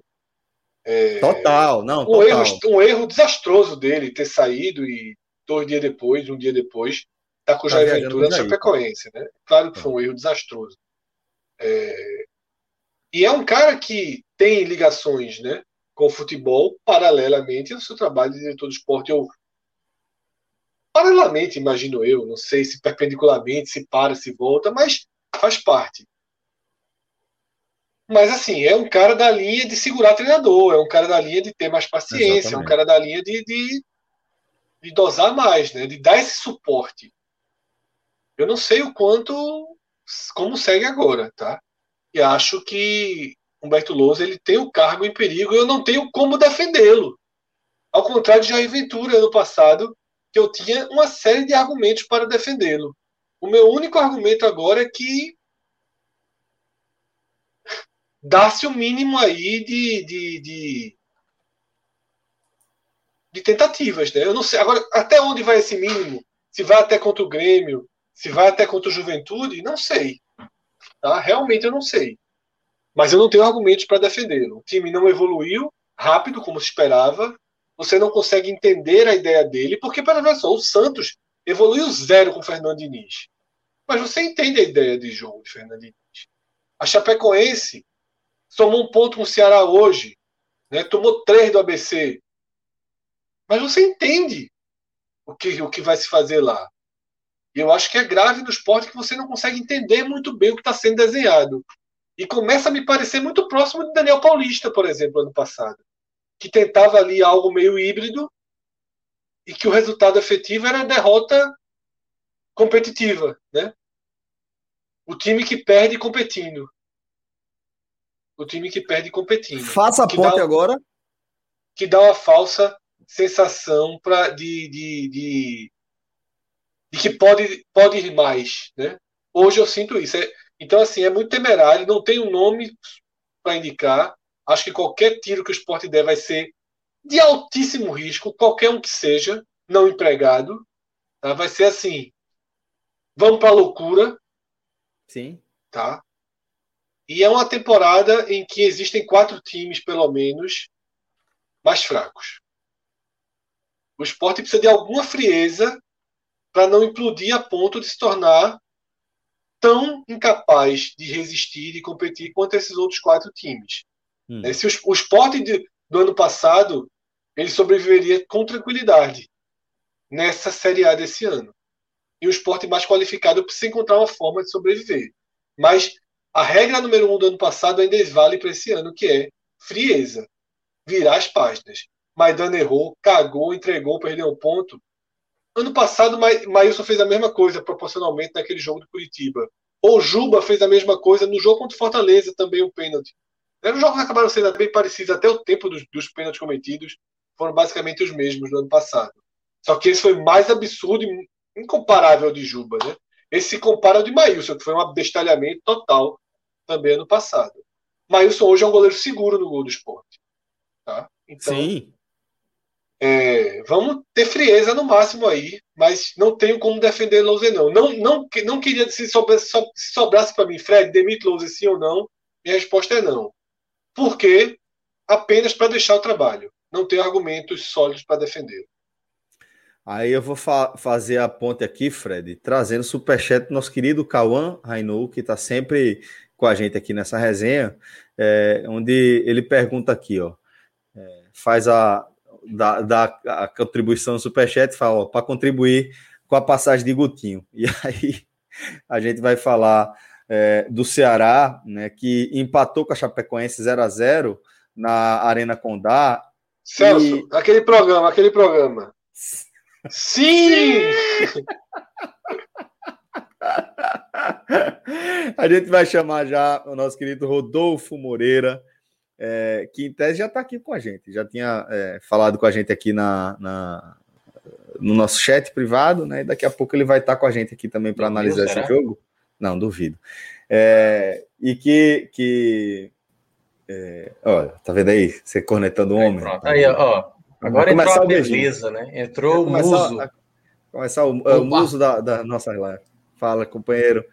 É, então é o seguinte, a gente a gente está falando agora, vai começar a falar desse Ceará. Fala, companheiro. E eu fiz essa brincadeira aí com o Guto, claro que para ler aqui a mensagem do nosso querido Cauã Rainou, mas também é, para destacar o seguinte, Minhoca, só uma breve abertura só para a gente fazer esse gancho antes de eu chamar Rodolfo para fazer análise do jogo, que a gente só cita a possibilidade de Guto eventualmente assumir o esporte, naquela brincadeira que Fred fez, né? Sim! Hum. É, porque a gente vai juntar tudo, né? Todos os eventos mais recentes. Mas até esse 0 a 0 contra a Chapecoense fora de casa, para mim já é Guto retomando as redes. Fazer esse joguinho aí que, ó, dá, é para segurar o 0 a 0 segura o 0 a 0 para mim já é meio que Guto, é, ou poderia ser encarado dessa forma, é, mostrando que, que ainda tem, tem controle sobre a situação e pode contornar o mau momento, Minhoca. É, assim, não deu para ver o jogo, né? Mas eu vi que pelo menos os melhores momentos eu estava vendo aqui, né? O Lima se destacando, daqui a pouco o Rodolfo vai trazer a análise mais completa. Mas, assim, pelo que eu vi de relatos, né, da torcida, muita insatisfação ainda, um futebol ainda contra uma das piores equipes do campeonato, né? Como a gente estava elencando, assim, era, era um problema que o Ceará teria que resolver. É, no sábado, né, teve a, a, a fala do Vina, que, enfim, quando foi substituído na quinta-feira, pelo menos aparentando que era para o Guto Ferreira, dizendo que como se o Guto estivesse colocando a culpa para os jogadores e não estava assumindo a responsabilidade. E, enfim, pelo, segundo a assessoria do Ceará, disse que isso já está contornado. O próprio Vina, eu vi também na saída do jogo, na, na entrevista dele, disse que ele, ele mesmo está dizendo que está abaixo, está jogando abaixo do momento. Então, pelo menos, o Ceará está ciente dos problemas que está passando. Tem que trabalhar, né? Tem que trabalhar, porque eu cheguei a falar, é, não, não vencer a Chapecoense fora de casa diz muito do seu momento. Diz muito do seu momento.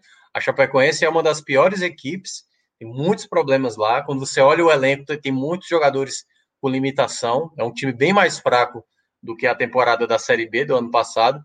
E o Ceará não conseguiu balançar as redes, né? Apesar de ter tido a predominância nas estatísticas, mais finalizações, mais posse de bola, criou mais possibilidade de gol, bola bateu na trave, nas costas do goleiro, voltou na trave e não entrou mas essa equipe vive uma fase muito ruim e que não foi esse jogo que tirou a pressão em cima do Guto Ferreira, né? E aí vai ser contra o, o, o próximo adversário, Celso. Foi exatamente talvez aquilo que desencadeou no Ceará, que é exatamente o Bahia. Do, do Bahia, da derrota lá da Copa do Nordeste até agora, o Ceará mostrou em pouquíssimos jogos uma, uma, uma boa partida. E a gente está vendo aí que o Bahia é o próximo adversário para ele tentar superar essa, esse momento que ele não vive tão bem.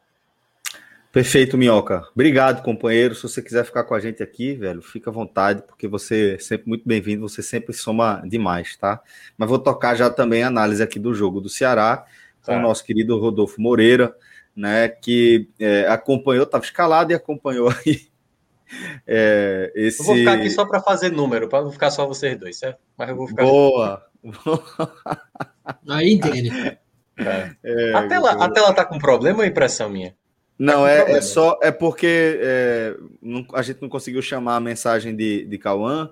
É, ah, tá. Os meninos jogaram um print aí para fazer essa resenha da passagem ah, do Gutinho. Tá. Boa. Mas já podemos liberar aí para a gente trocar ideia com, com o Rodolfo.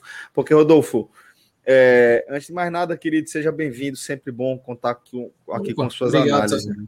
Valeu, meu irmão.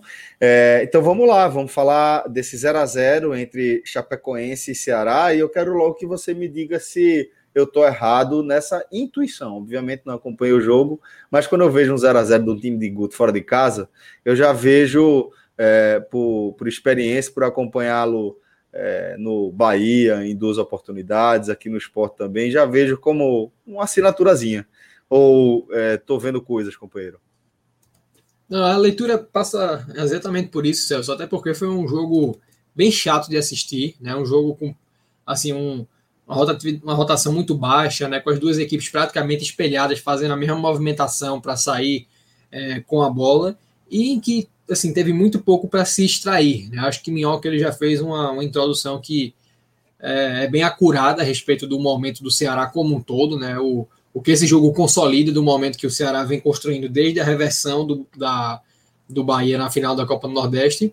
E é, eu começo enaltecendo o fato de que Guto bancou algumas de suas convicções hoje, né? Assim, é, deixou Vina no banco, né? Uma, a gente vive falando aqui no, no, nas lives a respeito da dicotomia entre o Vinícius né, e o Vina, é até uma questão que a nomenclatura ajuda a diferenciar, o jogador do Ceará em 2020 né, e o, o jogador que existiu antes disso no Náutico, no Bahia, no Fluminense, um cara é, de lampejos ou na melhor né, das, das lembranças de brevíssimos recortes de desempenho e que conseguiu no Ceará mudar um pouco essa imagem, mas não até desde o depois do da, a partir de 2021, né, voltou a ser mais Vinícius, deixou de ser é, algo próximo ao Vina do ano passado.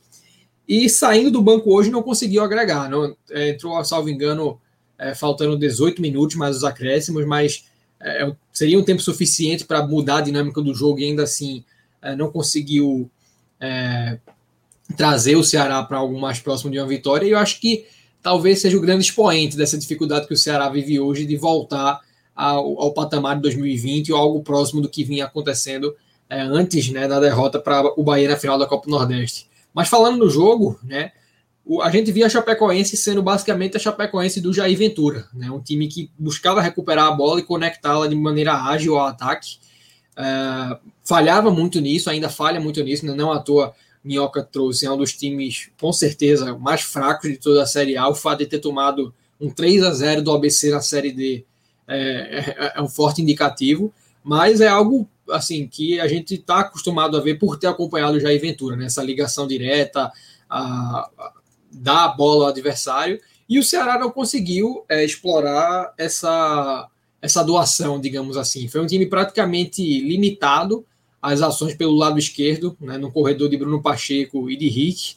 Um Gabriel Dias tímido, né, que assim não, não, não fez partidas piores esse ano, fez, mas ainda assim é um, jogador que não agrega tanto ofensivamente, que defensivamente foi deficiente, né? Até talvez a melhor chance da, da Chapecoense no jogo no segundo tempo tenha sido decorrente de um, uma falha dele, uma bola que ele chegou a recuperar, mas perdeu de uma maneira até leviana e o Fernandinho quase abriu o placar.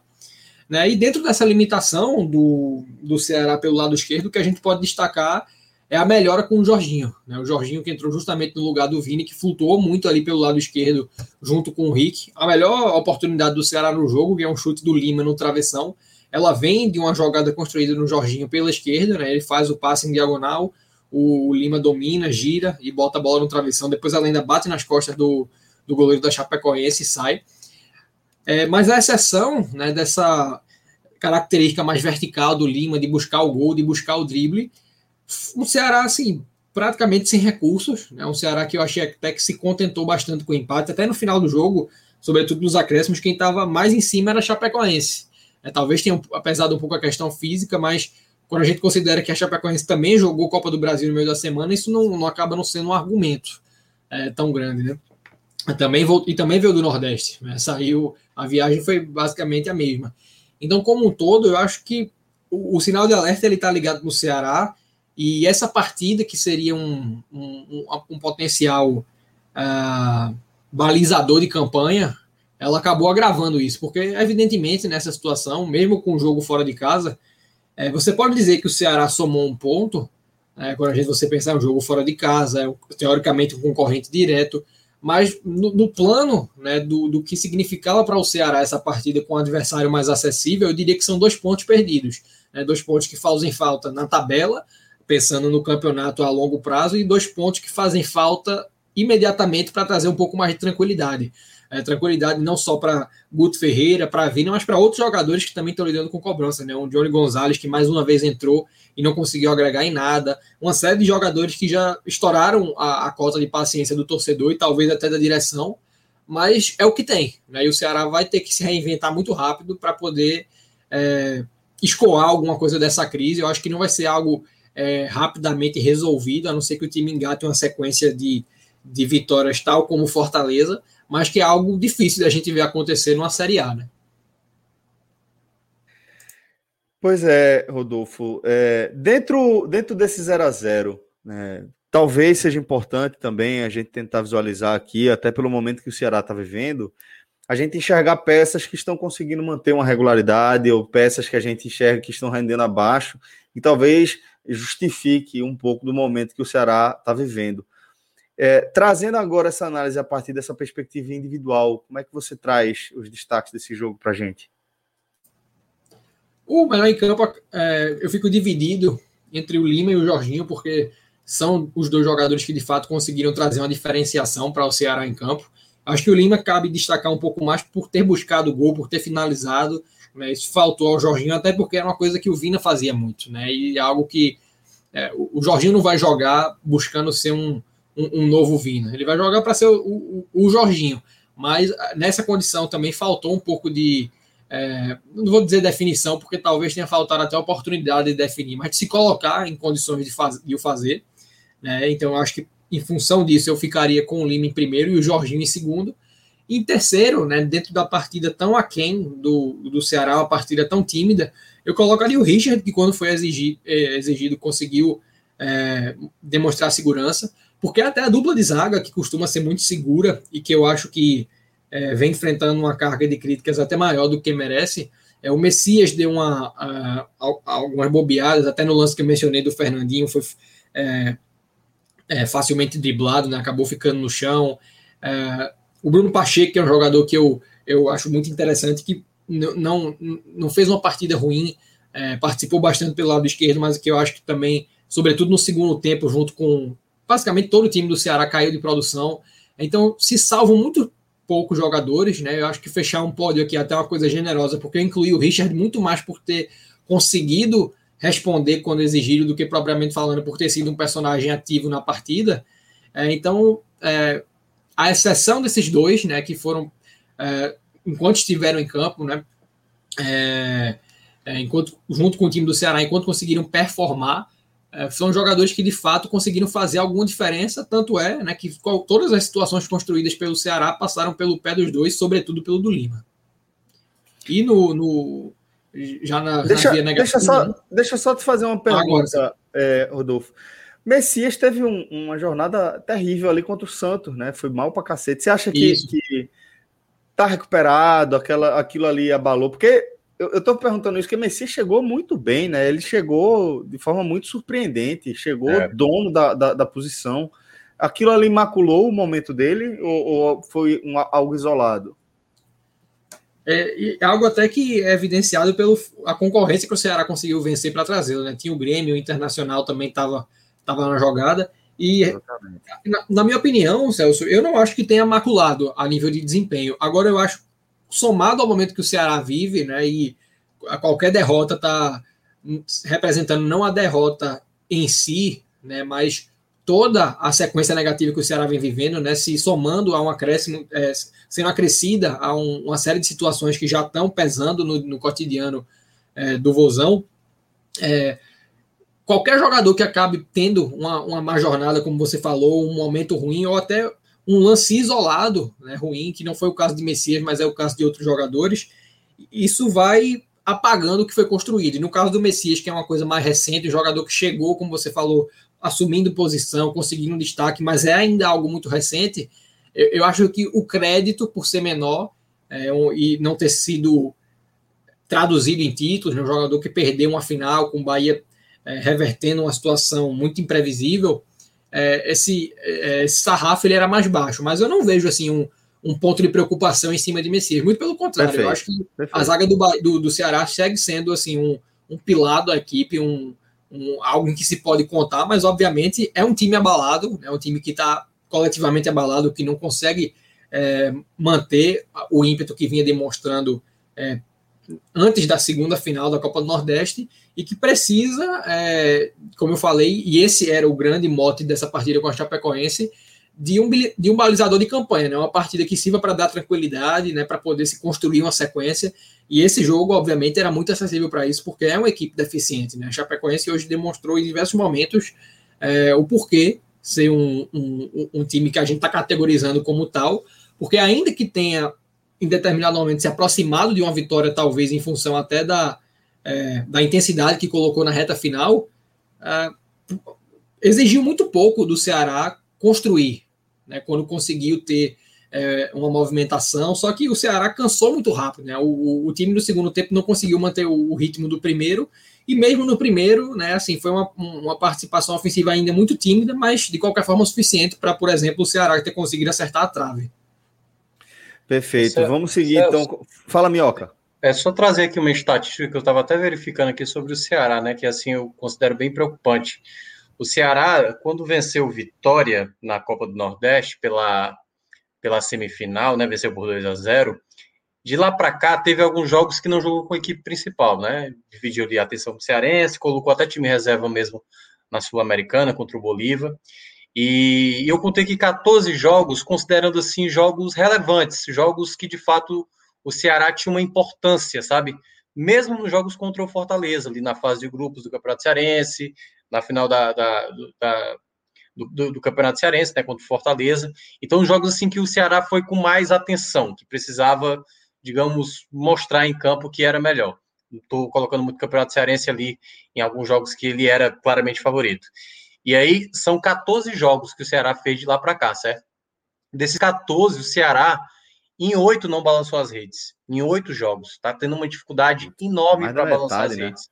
E se a gente lembra até os jogos que fez gol, por exemplo, o, o gol que ele faz contra o Fortaleza no jogo de ida da Copa do Brasil é numa falha do Felipe Alves. O gol que, que ele faz contra o Bahia é ali no abafa, né? Aquele gol lá que vai para a disputa de pênaltis. O gol também lá da ida da Copa do Brasil, da, da Copa do Nordeste, da final, é uma falta do, do Jael de fora da área, uma bola que desvia. Então, essa equipe não está conseguindo produzir, aparentemente, né? Não está conseguindo produzir muitas chances e não consegue converter. Tá uma crise geral assim no setor ofensivo do Ceará. E por isso que o Rodolfo mencionou. Você viu hoje o Lima e aí o Jorginho e tal mas e o centroavante, sabe? Poxa, é, é difícil você ver o, o, centroavante do Ceará, sabe? Assim, poxa, é nessa, na outra ele quase fez, na terceira ele vai, ele vai guardar. Então tá muito baixo, assim, a produção ofensiva do Ceará, assim, na, na temporada, eu tô achando. Concordo, Mioca. Os números aí deixam, deixam isso bem claro, inclusive. É, Rodolfo, vamos amarrar agora é, essa análise dos destaques individuais a partir dos negativos, né? é, que também pode servir para a gente é, balizar um pouco esse momento do, do Ceará como um todo, né, Rodolfo? Isso, Celso. Eu já tinha dado alguns spoilers, né? Acho que não. Vinícius passou muito pouco tempo em campo, mas é um que merece menção, porque os poucos minutos que teve se somam aos vários outros né, dessa temporada que é, não, não tiveram nenhuma participação decisiva, é algo que o torcedor já está cansado de saber. É, então eu acho que pelo peso que o atleta tem no elenco, né, pelo o montante trabalhado em cima da renovação, merece essa menção, sim, apesar de não ser é, o responsável por esse empate do Ceará, apesar de não ser um jogador que tenha atuado durante a maior parte da partida. É, e partindo de fato para os jogadores que mais deveram, eu puxo a fala de Minhoca, né, falando a respeito é, dessa, desse centroavante do Ceará, que é algo que a gente já vem falando com muita frequência aqui, né? A dificuldade que o Ceará tem de encaixar o nome nessa posição, né? Com Jael, com Felipe Vizeu, com Kleber, né? Que teve em campo hoje muito mal, muito mal, não conseguiu se diferenciar de nenhuma maneira da marcação, pouco trabalho de pivô, né? Pouca, pouca briga. É diferente do Kleber que começou lá na. No, que chegou do Barbalho, que conseguiu encaixar rapidamente no, no time de Guto. Então, eu diria que talvez o pior em campo para mim. É, porque não conseguiu acrescentar em absolutamente nada no, no, jogo que o Ceará fez.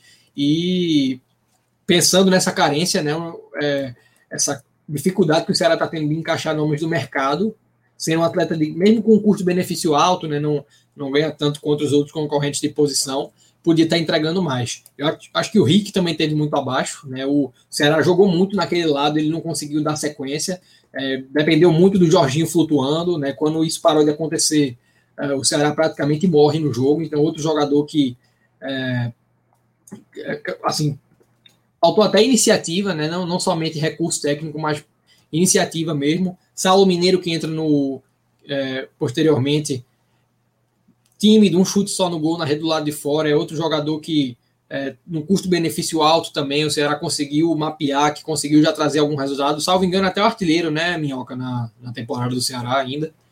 E, mas nesse jogo em si não conseguiu é, dar esse respaldo. Então fica muito claro que ofensivamente houve um pecado bem, é, bem evidente do Ceará no jogo, né? O, sobretudo de quem entrou também, o Johnny Gonzalez, eu já falei, muito aquém.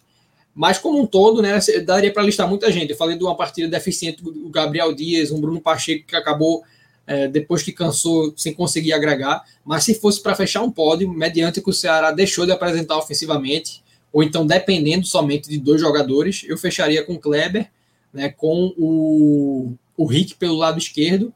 E para não, não nivelar tanto nos atacantes que acabaram, nos jogadores que entraram no segundo tempo, uh, eu fecharia com o Gabriel Dias, porque é, por tudo que a gente já falou também em outros programas, né, um jogador que já comprometeu, um jogador que não conseguiu agregar é, da maneira que o Ceará precisa para ter um balanceamento né, de corredor, porque fica a gente bate muito nessa tecla de um time que joga só por um lado, que por ali não tem fluido.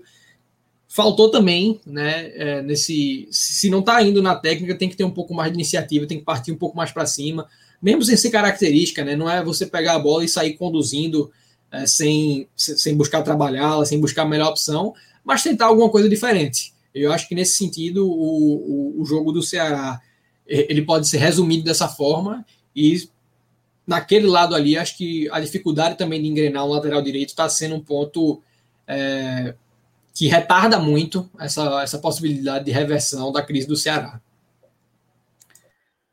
Perfeito, Rodolfo. A gente lembra que essa semana aí o Ceará tem compromissos com o Bahia, jogo no Castelão, e depois contra o Internacional, jogo no Beira Rio, tá?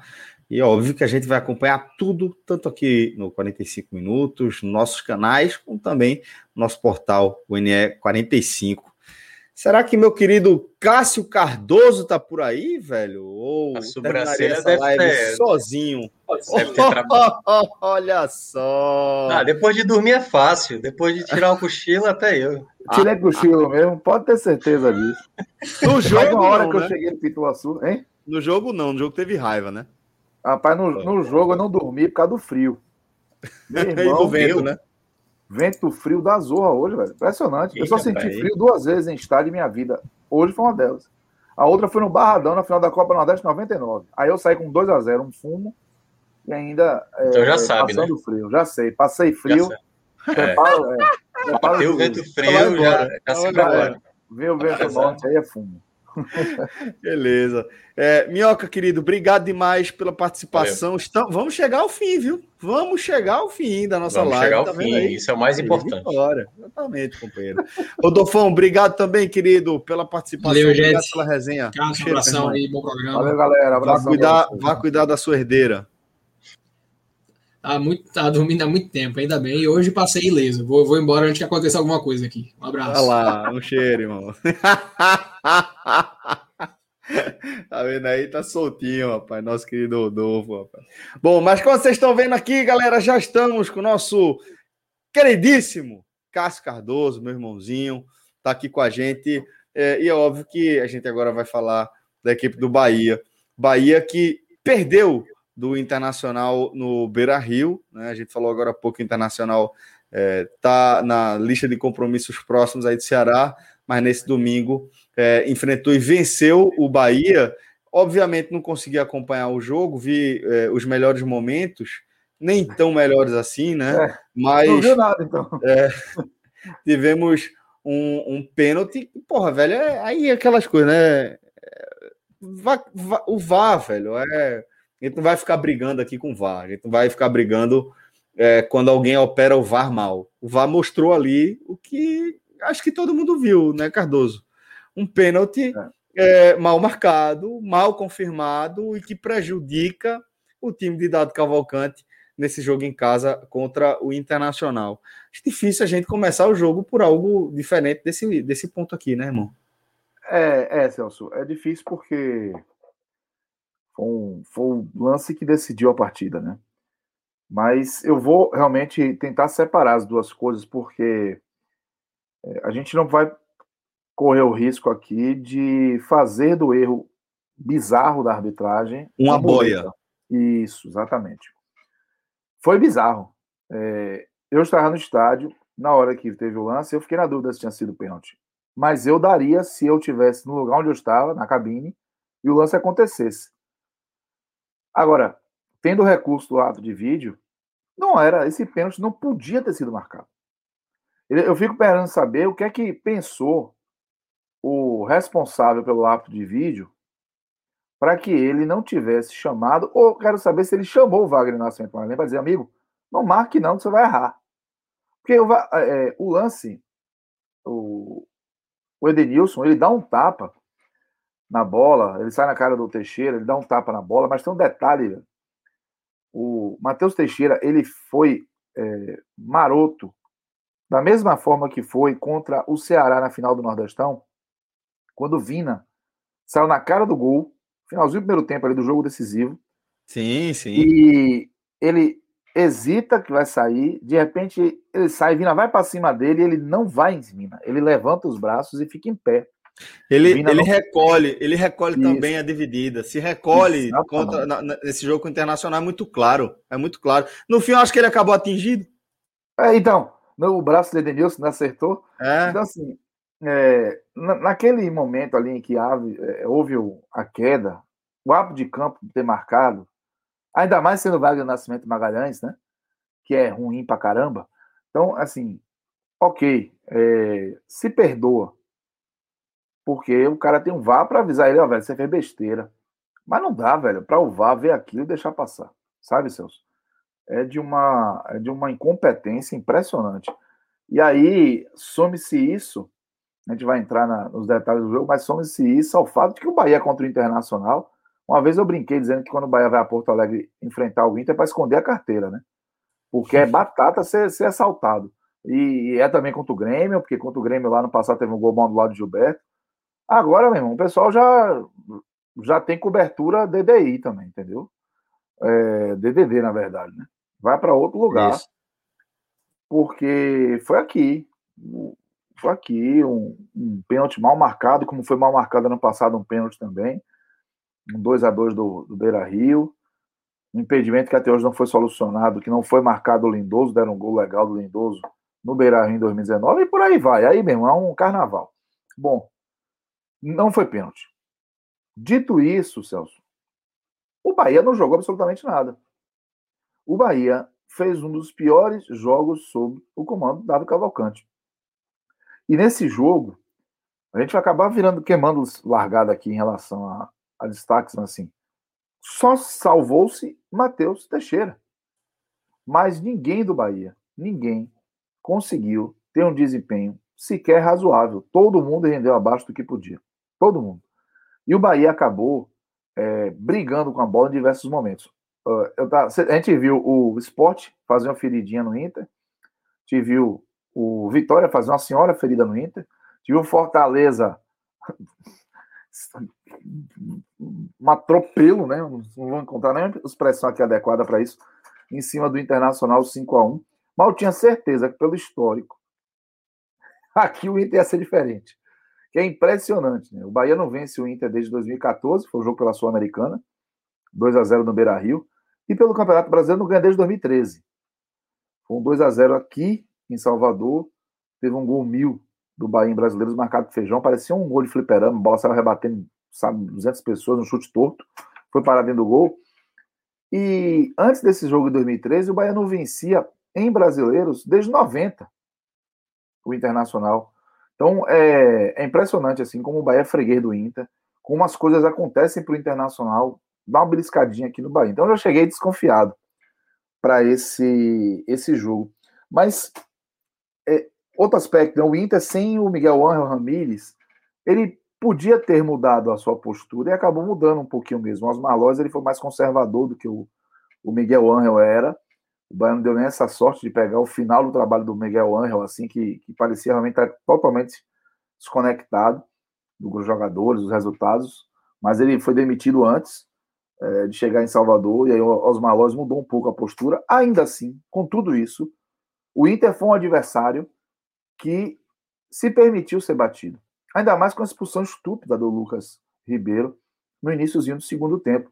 O Inter não jogou grande jogo, o Inter não, não fez uma partida na casa de caramba, como é difícil jogar, não fez isso. Só que o Bahia, ele assim, lambeu o chão nível de qualidade do seu jogo. O Bahia foi um time que só foi, só dá para dizer que foi organizado taticamente. Ele não foi bagunçado taticamente. Mas tecnicamente e fisicamente foi um absurdo. Decisões, inclusive, também mal tomadas. O Bahia é, é, errou lances bobos a ponto de só ter tido uma chance real de gol, que foi com o Gilberto, numa jogada começou toda troncha, e o Rodriguinho acabou achando o Gilberto ali no final do primeiro tempo, ele chutou e o Daniel fez uma defesa maravilhosa, o goleiro do Inter. Mas é, foi só. E o Inter conseguiu no segundo tempo, mesmo com um a menos, ter as melhores chances do jogo, né? Em alguns contra-ataques que o Matheus Teixeira acabou evitando e com o Inter ampliasse o 2 a 0 O Bahia, ele teve um outro personagem que não foi bem, além dos seus atletas, foi o Dado Cavalcante, o Cavalcante, ele não foi errado na escalação. É, não acho que ele foi errado na postura. O Dado Cavalcante, Celso, ele não teria culpa nenhuma do resultado se fosse só o primeiro tempo, sabe? Por quê? Pô, tem o primeiro tempo. O cara botou os 11 que vinham jogando, né? Se unindo, claro. Devolveu Daniel e Juninho, que são reforços aí, que tiveram um efeito suspensivo concedido. Mas quando o Inter teve um jogador expulso no início do segundo tempo, foi o Lucas Ribeiro, Dado se precipitou para mim. E na hora eu fiquei, eu fiquei, preocupado. Antes que a bola praticamente rolasse de novo, ele já tinha chamado três. O eu não gosto, eu já falei aqui nessa live, eu não gosto de, dessas três mudanças ao mesmo tempo que estão sendo. É, acho que hoje é uma preferência, né? Treinadores. É, é. Mas assim, é, tem que ser muito assertivo para isso dar certo, sabe? Ele chamou o Capixaba, o Tony Anderson e o Matheus Galdesani. E aí, é, dessas três, eu só faria uma logo de cara. Porque tanto o Matheus Bahia quanto o Renan Guedes, eles, é, assim, passaram dos limites na, na, na, falta de qualidade hoje, sabe? Foram muito. Aí atrapalha muito, pô. Lateral muito. vai mal, atrapalha o demais. Jogo, o jogo, Celso, eles, ele, o jogo tinha o Inter defendendo muito o funil ali, a entrada da grande área, mas tinha muito corredor, muito corredor para fazer o, o, o, o, jogo pelo lado do campo. Mas os caras não estavam rendendo. E no lado esquerdo do Inter, o Patrick do Inter fez um senhor jogo. Tá? Ele ajudou é, muito o Léo Borges. Moisés estava estava suspenso, não estava impedido de jogar porque ele pertence ao Bahia ainda. E aí o Léo Borges que jogou e o Inter não, não sofreu tanto por ali, porque o Patrick ele meio que virou um guarda-costas do lado esquerdo, sabe? Então Rossi e Renan Guedes foram engolidos pelo Patrick, que dominou muito bem. O lado esquerdo do, do Bahia tinha espaço. Então eu trocaria até o Matheus Bahia pelo Capixaba, fazer um jogo mais ofensivo. Mas trocar Galdesani por Patrick e Tassiano por Tony Anderson, ou melhor, Patrick por Galdesani e Tassiano por Tony Anderson, não que os dois que foram titulares estivessem fazendo um grande jogo, mas eles é, estavam mais poder de decisão também, né? E estavam mantendo o time é, razoavelmente organizado, pelo menos. Quando eles entraram nos outros dois, o Bahia desorganizou. O Bahia continuou mal tecnicamente, continuou com a bola mordendo, errando lance bobo, mas teve um outro problema criado que foi a desorganização tática. Tanto que aí o Inter começou a ter chance, a chegar em velocidade e o Bahia batendo lá e voltando sem qualquer produtividade ofensiva. Jornada técnica terrível dos jogadores de frente, jornada, física, jornada física também. E aí, Celso, teve um determinado momento do segundo tempo é, entraram Oscar Ruiz e Michael Douglas. Aliás, o Alisson não estava nem no banco hoje, o Oscar Ruiz até agora não fez da missa um terço do que o Alisson fez no Bahia. Então eu não entendi porque o Alisson não estava no banco, não sei se foi uma questão física ou se foi escolha do, do Cavalcante. O Oscar Ruiz está tendo um bocado de chance, está jogando com frequência e acrescenta um total de nada. Nada. É horrível o jogo do Oscar Ruiz até aqui no Bahia. Marco Mas... Pérez aqui no nosso chat está dizendo que ele está preocupado com o Oscar Ruiz, que é um Alisson que habla. Mas é, pronto, então. Mas Alisson, Ale... Alisson ele, ele, vamos dizer assim, que ele agita o jogo. Você Sim. pode dizer que Alisson realmente é limitado, até de raciocínio, eu percebo isso também. Mas Alisson ele consegue dar um agito no jogo, ele briga, ele, ele, ele deixa. Faz fumaça. Faz, ele deixa a partida mais chata para o adversário. Eu tenho certeza que o lateral hoje vai jogar contra o Bahia ele vê de um lado, vai entrar Alisson, ele se incomoda mais com a entrada de Alisson do que o Oscar Ruiz. Oscar Ruiz é muito asséptico, é muito. joga muito em pé o tempo todo. Não, não, não consegue nem reter a bola, sabe? Assim, é um negócio. É, Alisson, Alisson vai, briga, toma, fica em cima, é, corre, tenta chutar pro gol. Então, assim, é, é, mais, é mais movimentador, assim, do, do, do, do jogo, agitador. Pronto, agitador é a palavra. Bom, todo mundo entrou, ninguém jogou absolutamente nada. E a sensação que eu tinha, Celso, real, é que o Bahia poderia jogar até o Natal, não ia mudar o parâmetro, o, o panorama do jogo. Foi 1 a 0 que é difícil dizer que foi justo, porque o gol saiu num pênalti que não existiu, mas não dá para questionar o placar a partir do desempenho do Bahia. E não dá para usar o pênalti para é, transformar a derrota apenas como. É, trazer a derrota apenas como consequência desse lance infeliz da arbitragem, porque o Bahia, no, no jogo como um todo, fez um jogo muito ruim e não mereceu nada diferente. Não dá para errar tanto em uma partida de Série A como o Bahia errou hoje. E só é, para encerrar aqui essa, esse primeiro comentário, Celso, o Dado Cavalcante ele usou um argumento na sua entrevista coletiva que ele foi muito feliz porque ele traz um, uma desculpa pertinente, vamos chamar assim, né? E ao mesmo tempo ele dá uma, uma cobrada na diretoria do Bahia, mesmo que isso não, não, não seja tão explícito. Porque ele falou que o time sentiu muita sequência de jogos, e o modelo de jogo proposto pelo Dado Cavalcante, que tem muita intensidade, ele exige muito da parte física, de fato. Sim. E o, o Bahia ele tem um time que está se repetindo muito. A gente falou tem 1 a 11 que a gente acaba sabendo qual é. A gente sabe quais são os três jogadores de meio campo, sabe quais são os três jogadores de, de frente, sabe quais são os dois zagueiros e os dois laterais hoje. E as goleiro. substituições. E aí, as substituições. Só que quem está entrando com as substituições normalmente afunda o desempenho do Bahia. Uhum. E aí você não consegue olhar para um jogador desse que está entrando e dizer assim: caramba, esse cara podia ser titular. Ou ele vai mudar o jogo, ou ele, pô, ele podia experimentar titular. Apenas você deixar ali aquela pulguinha atrás da orelha, ou fazer uma variação do time principal. O Daro Cavalcante não consegue fazer isso. Mandou a campo um time é, que vem se repetindo, que você já sabe bem que de qual, qual é, mas esse time hoje apresentou sinais de desgaste mesmo, porque tecnicamente foi muito mal, fisicamente muito frágil, e acabou sendo é, é, controlado por um Internacional. Teve longe de ser um grande time que o Bahia enfrentou, mas fez o suficiente para ser melhor que o time de dado, e o Bahia amargou essa primeira derrota na Série A. É, Antes de a gente seguir, eu quero fazer ainda uma análise de, de momento né, do Bahia, já que você está falando da primeira derrota do, do Tricolor na Série A. Mas para a gente amarrar o que aconteceu dentro de campo, vamos trazer os destaques. Você já falou que é, só que se salva dos destaques negativos é Teixeira. Positivo, né? só, só, é, positivo só Matheus Teixeira. Ele uhum. é, evitou que o Bahia até tomasse o segundo gol cedo no segundo tempo, e aí talvez o jogo ficasse num uma pasmaceira só, porque o Bahia não tinha força realmente para buscar dois gols, não. E aí ele é, foi um jogador que se livrou, vamos chamar assim, de ser criticado, dizer o time todo foi mal. Não, o Matheus Teixeira não foi mal, não, ele fez um bom jogo. É o único destaque positivo, Celso. Eu não consigo enxergar nenhum é, que, que possa fazer companhia a ele hoje. Negativos. Simbora, vamos para os negativos. Aí, encheu, vai encher o lote agora. Vai encher o lote, viu, cara? Vai encher o lote. Porque eu vou pegar os laterais logo de cara. Mateus, porque lógico que eu vou pegar no pé do Rodriguinho, errou tudo. Mas o Rodriguinho, em um lance, botou o Gilberto na cara do gol. Vou botar no, vou, vou encher o saco do, do, Gilberto, porque é a referência. Teve uma grande chance. Eu acho que a chance que o Gilberto teve foi muito mérito do goleiro, né, do, do Daniel. Não vou aqui também dizer, ah, perdeu um gol feito.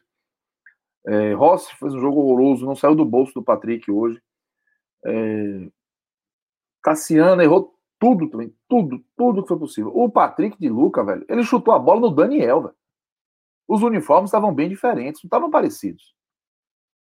Ele, tipo assim, o Daniel tava de junto dele, ele acertou o, Daniel, o Daniel ali, aí originou o lance do contra-ataque que acabaram marcando o pênalti. Foi mal o Patrick de Luca. Mas os laterais do Bahia, rapaz, que coisa horrorosa os desempenhos de Renan Guedes e de Daniel é, Matheus Bahia. Erraram demais, assim, e erraram, Celso, tendo um, o melhor espaço do jogo para o Bahia. Foram os corredores. O Inter marcou por dentro, deixou espaço. E os caras. Tá, pode ter sido estratégia, né? É, podem ter olhado, ó, o, o, fraco do Bahia ali é os laterais, eles têm um limite técnico muito claro ali. Deixa os caras com espaço, vamos fechar por dentro, para não ter um Rodriguinho, quando tem a infiltração de um Tassiano, a aproximação de um Patrick. Tem um, o Pituaçu estava muito frio, choveu com frequência no jogo. E assim, Celso, primeiro tempo, o vento estava à vera jogando a favor do Bahia no ataque. A e ninguém chutava a bola. Os caras não chutaram no gol, pô. É foda. Entende? Então, foi um, um, jogo muito ruim do Bahia, sob os mais diversos aspectos. E aí, é, é de lote os, os negativos. E, mas eu, eu vou botar num patamar acima de, de nível de desempenho os dois laterais. O Renan Guedes e, e. E vou botar o, muita... Pronto. Vou fala, botar fala, o Capixaba fala. também nesse bolo. Que entrou no bolo. corredor com um time com a mais e errou de novo tudo, assim. Fazendo que a gente diga, é, Capixaba, você não pode ser o titular. E Rodriguinho, vale colocar, porque Rodriguinho, ele além de não ter conseguido construir, ele, olha lá, o Marcos Pérez lembrando também, ele ainda deu uma bola de contra-ataque, o Matheus Teixeira salvou o segundo gol do Inter. Foi. E ele deu com a bola mordendo ele, mordendo. E ainda teve a oportunidade de chutar de fora da área e chutou um peteleco. É o único espaço que o Inter deu ali, talvez, na frente da sua área. Então, muita gente mal e não à toa o Bahia como um todo foi um time ressaqueado, um time tecnicamente muito, muito abaixo do que pode render, por isso que perdeu o jogo. Perfeito, companheiro. É, Entretanto, eu queria, para a gente amarrar aqui nossa, nossa análise sobre o Bahia, destacar que o momento do Bahia, no fim das contas, é um momento bom, né? Ou muito bom. Vem de. É, é, para além ali da, da conquista da, do título da Copa do Nordeste, tem um momento ruim ali de, de fechamento, de, de participação na Copa Sul-Americana. Mas quando a gente vê, é, é um time que em, em em três partidas né, do, do Campeonato Brasileiro, da Série A, conheceu somente a sua primeira derrota agora, ainda que tenha sido fora de casa, mas tinha buscado um pontinho contra o Red Bull, um adversário difícil, num jogo é, que se desenhou bem complicado né, para o Bahia. Então, queria te perguntar se é, a gente pode, é, tentando analisar, tentando ampliar, traz Copa do Brasil, traz tudo para cá. Sim, sim. Como é o momento desse Bahia? Como esse jogo tão ruim que você viu, essa performance tão ruim, pode impactar na, na caminhada do time para as próximas rodadas? Olha, Celso, o, o, que me preocupa, assim, é que o Bahia ele fez o segundo jogo seguido ruim na Série A. Né? O jogo contra o Bragantino, ele foi, eu antes usou essa expressão aqui, ele foi amassado né, pelo Bragantino. Mas ali a gente ponderou a qualidade do Bragantino, né? a Exato. intensidade do jogo do Bragantino, a forma como exigiu tanto do Bahia, e a gente tirou um pouco um pé do acelerador em relação às críticas do Bahia. Mas foi um jogo ruim ali. Ali o Gilberto estava iluminado, o Gilberto fez um jogo absurdo de bom. Mas o conjunto do Bahia não funcionou tão bem. Hoje o Bahia repetiu um desempenho ruim. E dessa vez o adversário não foi um adversário que impôs isso ao Bahia. Essa essa dúvida, ela me deixa uma preocupação em relação à sequência, justamente para que o Bahia não perca isso que você está identificando e que eu concordo. O Bahia tem ainda um momento positivo. O Bahia tem na temporada até aqui uma percepção positiva. O título da Copa do Nordeste ele ornamenta isso, evidentemente. É, porque a, a eliminação da Sul-Americana foi muito ruim. Mas é, começar a Série A dando 3 a 0 ter a recuperação de jogadores que pareciam perdidos ainda na reta final do campeonato passado, mas já era esse ano, como Rossi, o próprio Rodriguinho, não sabe se vai ter o Gilberto. Aí você. É, a chegada de dois zagueiros interessantes, como Luiz Otávio e German Conte, a descoberta de goleiros úteis e confiáveis, como o Matheus Teixeira, como o próprio Matheus Klaus, né, e até o Denis Júnior, que foi a melhor, a melhor coisa, vamos chamar assim, do time de transição do Bahia foi descobrir ali o Denis Júnior com capacidade para ser experimentado no time principal. Isso tudo deixa o momento ele mais tranquilo. E a gente precisa também lembrar que a gente está fazendo uma comparação com 2020, que foi um negócio assustador. Porque 2020, por exemplo, o Bahia começou vencendo as duas primeiras partidas do Campeonato Brasileiro, mas não estava uhum. jogando nada, nada. E aí a gente fica, hum, isso aí uma hora vai estourar. E acabou estourando. Eu não vejo o Bahia nesse, nesse espiral de merda, assim, projetado. Não vejo. Eu acho que o Bahia ele tem uma, uma lógica tática, ele tem uma organização. Eu acho que o trabalho do Cavalcante é bom. Também acho. Eu, eu, me preocupo com, com o elenco do Bahia. Eu me preocupo com as, as alternativas que o Bahia tem para fazer com que a gente não precise ficar o tempo todo de cós salteado sabendo qual time que vai a campo, porque não tem opção.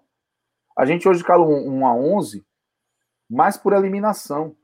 Porque é, o, o, Rossi, o Rossi, ele é irregular? É.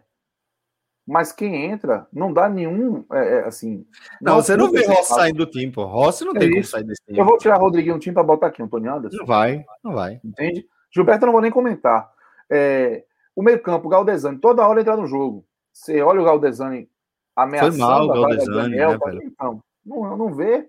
Ele entrou, inclusive, para jogar, para fazer é, bola parada. Ele tem uma boa bola parada. Ele bateu tudo errado, tudo ruim.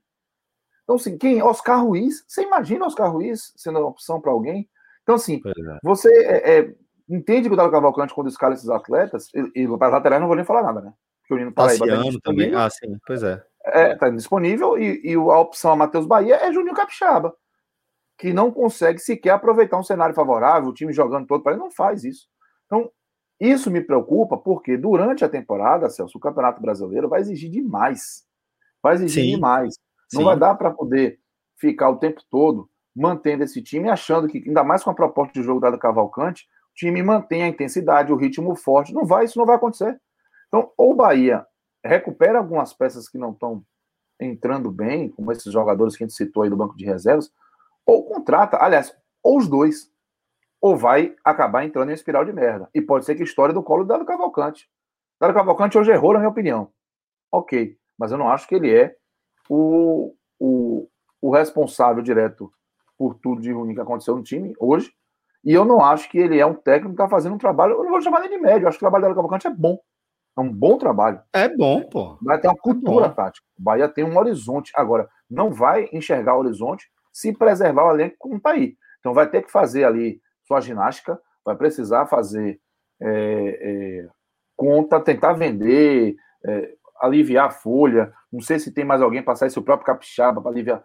Buscar formas de incrementar as peças porque essa, para mim, é, é, a situação que coloca mais em risco essa que eu considero ainda uma, uma temporada de, de paz para o Bahia. Pelo título da Copa Nordeste, pela boa estreia na, na, na, Série A e, bem lembrado também, pela campanha 100% na Copa do Brasil.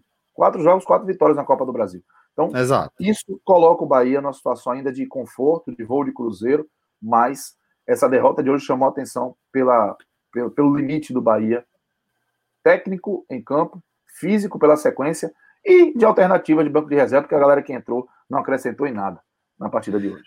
Aproveitar essa analogia que você fez em relação à, altitude de cruzeiro aí do, do Bahia, para citar que, que é, se dado Cavalcante como comandante aí dessa aeronave for dar uma olhadinha no radar, pode ter uma previsão de, de turbulência, né? Porque, porra, é como você falou, é Série A, vai pegar, por exemplo, o Ceará, né? Exorcizou o fantasma? Porra, exorcizou não tem o que, o que, o que discutir, exorcizou fantasma. Mas é fácil? Não, não é fácil. Não, é. Né? não vai imaginar que é fácil. O Ceará, o que é que pode deixar o jogo mais fácil? O momento do Ceará. Pode ser que deixe o jogo mais fácil. Mas, bom, é, jogar contra a Guta é sempre chato. Né? Depois, é. Corinthians e Atlético Paranaense. Né? E depois vem Palmeiras e América Mineiro. Aí já pode ver uma. Depois do Palmeiras, é, a gente vê uma sequência mais tranquila para o Bahia com América Mineiro, Chapecoense e Juventude. Mas até lá a gente está falando de quatro rodadas mais complicadas para dar Cavalcante, por isso é importante deixar aquele alerta ligado, né? Sempre Sem importante. Dúvida, Manter a atenção e o jogo lá em do. Ceará com o Guto, ele só tem assim um aspecto, né? Considerando que, que Guto Ferreira ele não vive um bom momento no Ceará, eu vou dizer algo aqui que eu espero que os torcedores do Ceará não me entendam mal. Mas é o famoso jogo perfeito para cair. O que, é que eu quero dizer? Se houver um movimento para que o trabalho de Guto Ferreira seja interrompido, perder para o Bahia em casa na Série A depois de ter perdido o título da Copa do Nordeste com essa sequência é o tipo de derrota que torna a situação insustentável. Sim. Entende? Então talvez Total. o Bahia tire um proveito disso. É, não é que ah, os jogadores estão querendo entregar nada disso, mas você sabe, por exemplo, o Miguel Angel Ramírez estava na, na corda bamba. Qual era o cenário perfeito para uma demissão dele? para ser insustentável. Ser eliminado pelo Vitória. Não classificar, exatamente. Exatamente. Entendeu? Então, assim, é, Guto já, já tá fora de Copa do Brasil, é, Sul-Americana, perdeu a Copa do Nordeste depois de ter feito 1x0. Então, assim, tá uma inconstância, venceu o primeiro jogo, depois não venceu mais na Série A. É, pô, os clássicos contra o Fortaleza pesaram muito, então ele tá ali, tá sensível. O Vina já deixou uma fagulha ali acesa. Tanto que eu vou dizer um negócio pra você aqui. Eu torci muito para que o Ceará não perdesse hoje. não queria que o Ceará perdesse hoje, porque se perdesse hoje da Chapecoense, podia ter a troca. Então, acho que esse é um ponto que pode favorecer o Bahia. Mas não vai adiantar nada se o Bahia for o Bahia que foi hoje. Lento, previsível, é, é, tecnicamente de muito abaixo do que pode render. Mas é só um contexto que eu acredito que pode ser um atenuante para essa dura tabela do Bahia, é que os momentos dos times vão mudando um pouquinho, e aí isso acaba abrindo, às vezes, um, por exemplo, Bahia e Inter.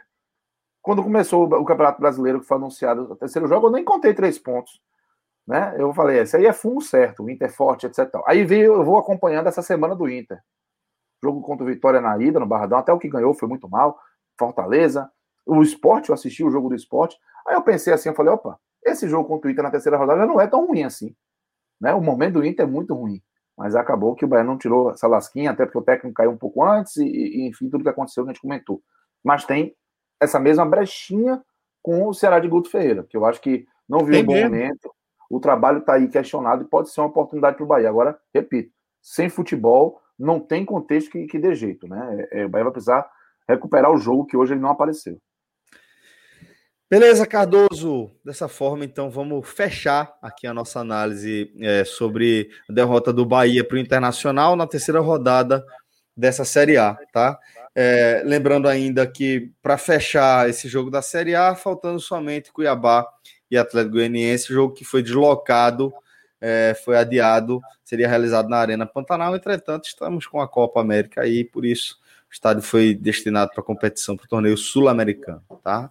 É, o torneio da Comebol, melhor falando. Vamos, é, então, fechar aqui o nosso programa. Agradecer demais a Cássio Cardoso, agradecer a Rodolfo Moreira, Tiago Minhoca, Fred Figueroa, que tiveram aqui com a gente. Agradecer também a Marcelo Filho, a Danilo Melo e a Rodrigo Carvalho, que também está aqui com a gente já também, garantindo que a gente consiga fechar essa nossa live, mantendo o nosso compromisso de uma cobertura é, bem responsável e bem profissional do que acontece com o futebol da região. Agradeço demais também a presença de vocês, tá? A galera que acompanhou a nossa live, entrando pela madrugada, com o Marco Pérez, que está mandando um abraço aqui para a gente. Tá Valeu, bom? Marco. Um abraço. Valeu, galera. Forte abraço a todos, galera. Vamos embora, Rodrigão. Até a próxima. Tchau, tchau.